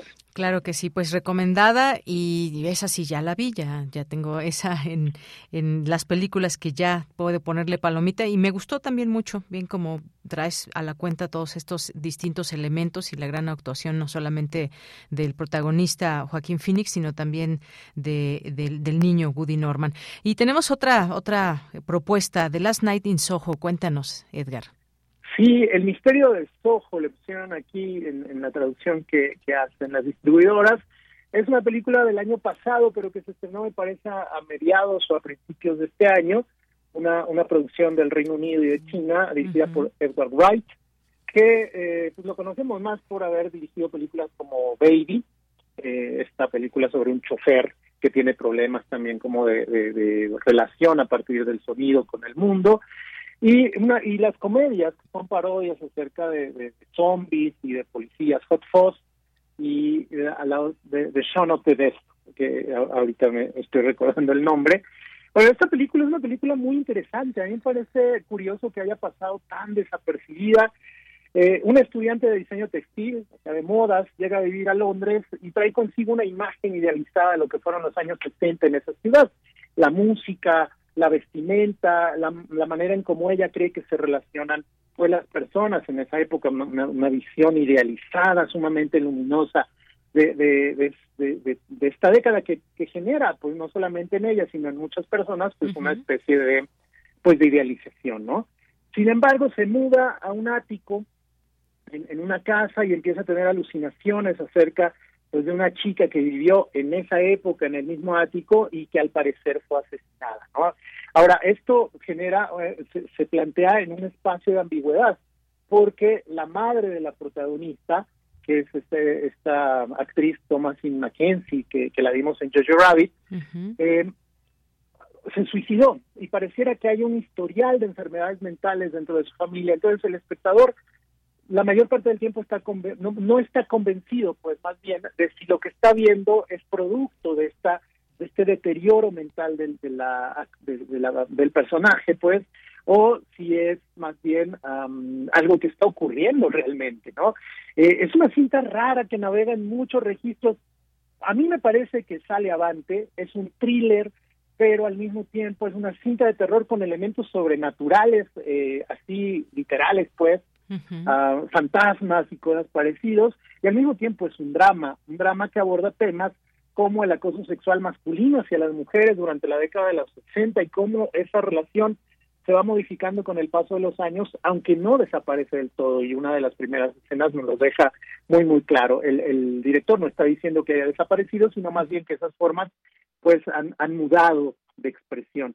Eh, habla también de la gentrificación de zonas urbanas en las grandes ciudades, es decir, como el Soho, que era una zona pues eh, inclusive llena de prostíbulos, una zona peligrosa durante la época de los 60, pues actualmente es una zona en donde la moda, eh, toda esta cuestión de los hipsters, eh, de, de, lo más ah, trendy, por decirlo de alguna manera, pues se manifiesta dentro de la capital inglesa. Y, y, por supuesto está también este estigma de las enfermedades mentales y de cómo las personas que sufren ese tipo de, de, situaciones pues son en cierta medida relegadas y discriminadas. Visualmente es muy lograda, el director consigue crear un ambiente muy cercano al de esos años 60 que hemos visto en televisión, en documentales, en libros, en fotografías. El vestuario es uno de los puntos más sobresalientes. Y bueno, el casting realiza un trabajo muy, muy bueno, sobre todo las dos protagonistas, como decía Mackenzie y Anja Taylor-Joy, que también aparece dentro de esta película, eh, pues se, llevan eh, los, los aplausos, pues la atención. El soundtrack también es muy bueno, son canciones de los años 60 no, no muy comerciales. En esto me recuerda un poco al método que tiene, por ejemplo, Tarantino para escoger las canciones que van dentro de sus películas. Creo que Wright hace algo muy parecido y, y, checan por completo pues con las acciones que se están contando. Creo que queda una reflexión acerca precisamente pues de la idealización de esta época, ¿no? tendemos a considerar solo los elementos positivos, glamurosos, mediáticos, pop incluso, pero si ejercemos una mirada crítica y retrospectiva, eso nos va a ayudar a poner en perspectiva la realidad de las personas que habitaron este tiempo y sus problemáticas, tanto personales como sociales. Es necesario conocer el pasado para tratar de comprender el, el presente, perdón, y en ese sentido plantear el futuro, que es este territorio en el que se mueven estas cintas. Es como una especie de miradas hacia adelante, pero también una especie de miradas hacia atrás. Muy bien. Pues muchas gracias, Edgar. Y se antoja también ver esta película aquí, anotadísima, seguramente nuestro público también. Muchas gracias y nos seguimos escuchando, por supuesto, y por lo pronto, pues gracias, gracias, Adrián, eh, Edgar Adrián, por estas películas. Gracias a ti y a, todos los escuchas estamos en contacto. Claro que sí, hasta luego. Fue Edgar Adrián Mora Bautista, comunicólogo, también maestro de cine y bueno, aquí con estas recomendaciones que nos deja. Gracias Rosario, que también nos dice que ella recomienda Reina en Netflix. Muchas gracias y continuamos. Queremos escuchar tu voz. Síguenos en nuestras redes sociales. En Facebook como Prisma RU y en Twitter como arroba PrismaRU. Bien, y tenemos una invitación con Tempodanza, cierra su 35 aniversario en Bellas Artes con homenaje a Rubén Bonifaz Nuño y hemos invitado a para hablar de este tema, esta invitación, a Jorge Ronzón, coordinador artístico de Contempodanza. Jorge, bienvenido, muy buenas tardes. Hola, buenas tardes. Muchas gracias, Deyanira, por darnos este espacio. Pues gracias a ti. Cuéntanos, invítanos por favor a todo el público que nos está escuchando para el próximo sábado 13 de agosto. Así es. Eh, va a ser el 35 aniversario de la compañía dentro de la temporada El Palacio en Movimiento, que es una temporada de danza contemporánea en el Palacio de Bellas Artes, en la sala principal. Y vamos a presentar La Flama en el Espejo, que es una obra con título homónimo del poema del poeta veracruzano Rubén Bonifaz Nuño. Eh, y estamos por un lado ofreciendo este homenaje a, este poeta que ha sido súper importante dentro de las letras de nuestro país. Eh, y utilizamos este poema para hablar de una reconciliación acerca de lo femenino, lo masculino, la luz y la oscuridad, el bien y el mal, y él lo que nos sugiere en el poema es la figura femenina como, como parte poderosa para llegar a este entendimiento eh, y a este cambio de conciencia, a esta unión de los contrarios.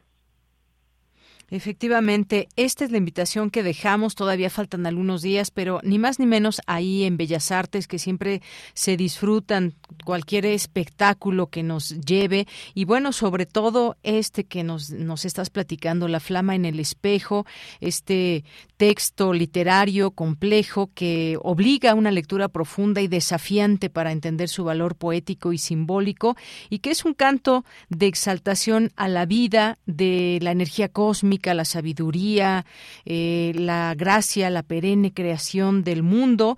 Y bueno, pues también eh, en palabras de la propia Cecilia Lugo, que es parte también de todo este programa de contempodanza, esta obra pues persigue la generación de un diálogo íntimo eh, por medio de un lenguaje coreográfico. Esto justamente es una parte muy interesante, Jorge, esta eh, puesta en escena con este lenguaje coreográfico, cómo pasar también de la literatura al movimiento y a esta propuesta. Cuéntanos un poco de ello y de esta complejidad. Así es, pues es un es un proyecto que Cecilia Lugo, como bien comentas, creadora de la compañía, fundadora de la compañía y coreógrafa de esta de esta puesta en escena, eh, tenía desde hace aproximadamente tres años. Es un libro místico, es un libro que devela mucha información que por un lado se siente compleja, pero en realidad está hablándonos de el paso de del ser humano a través del tiempo, ¿no? Y la imagen de la imagen femenina eh, preponderante como la develadora de los misterios del, del planeta y del, cosmos. Eh, ha sido un, reto bastante interesante porque la coreógrafa eh, lo que vio eh, como imágenes fue generar un, ritual en escena en el que vamos entendiendo primero la, la humanidad como, como seres primarios, como seres primitivos, eh, como seres cercanos a su animalidad, eh, la generación del conflicto, la separación, digamos la disolución entre, entre los conceptos, lo que concebimos como hombre y mujer, y después una segunda parte que se llama Jardín de Lirios, donde vemos una danza bellísima de mujeres eh, presentándose como como parte esencial de, la vida, presentándose con arquetipos como son sirenas, como son brujas, como son mujeres sabias por el paso del tiempo. y, después presenta un conflicto, eh, todo esto abstraído en, movimiento, presenta un conflicto entre estas dos partes, la femenina y la masculina, y al final un, un entendimiento, o sea, después de esta confrontación, una, ¿cómo podría decir? Un, una fusión eh, entre las dos fuerzas a partir de el entendimiento, ¿no? y para generar este cambio de conciencia, pues pasa, se pasa por la confrontación. Claro, pues mucho simbolismo en esta coreografía, una propuesta que ojalá pueda disfrutar mucha gente. Aquí hacemos esta invitación con estos días de anticipación para que pues ya lo tengan presente. Sábado 13 de agosto es a las 8 de la noche, ¿verdad? ¿O a las 7?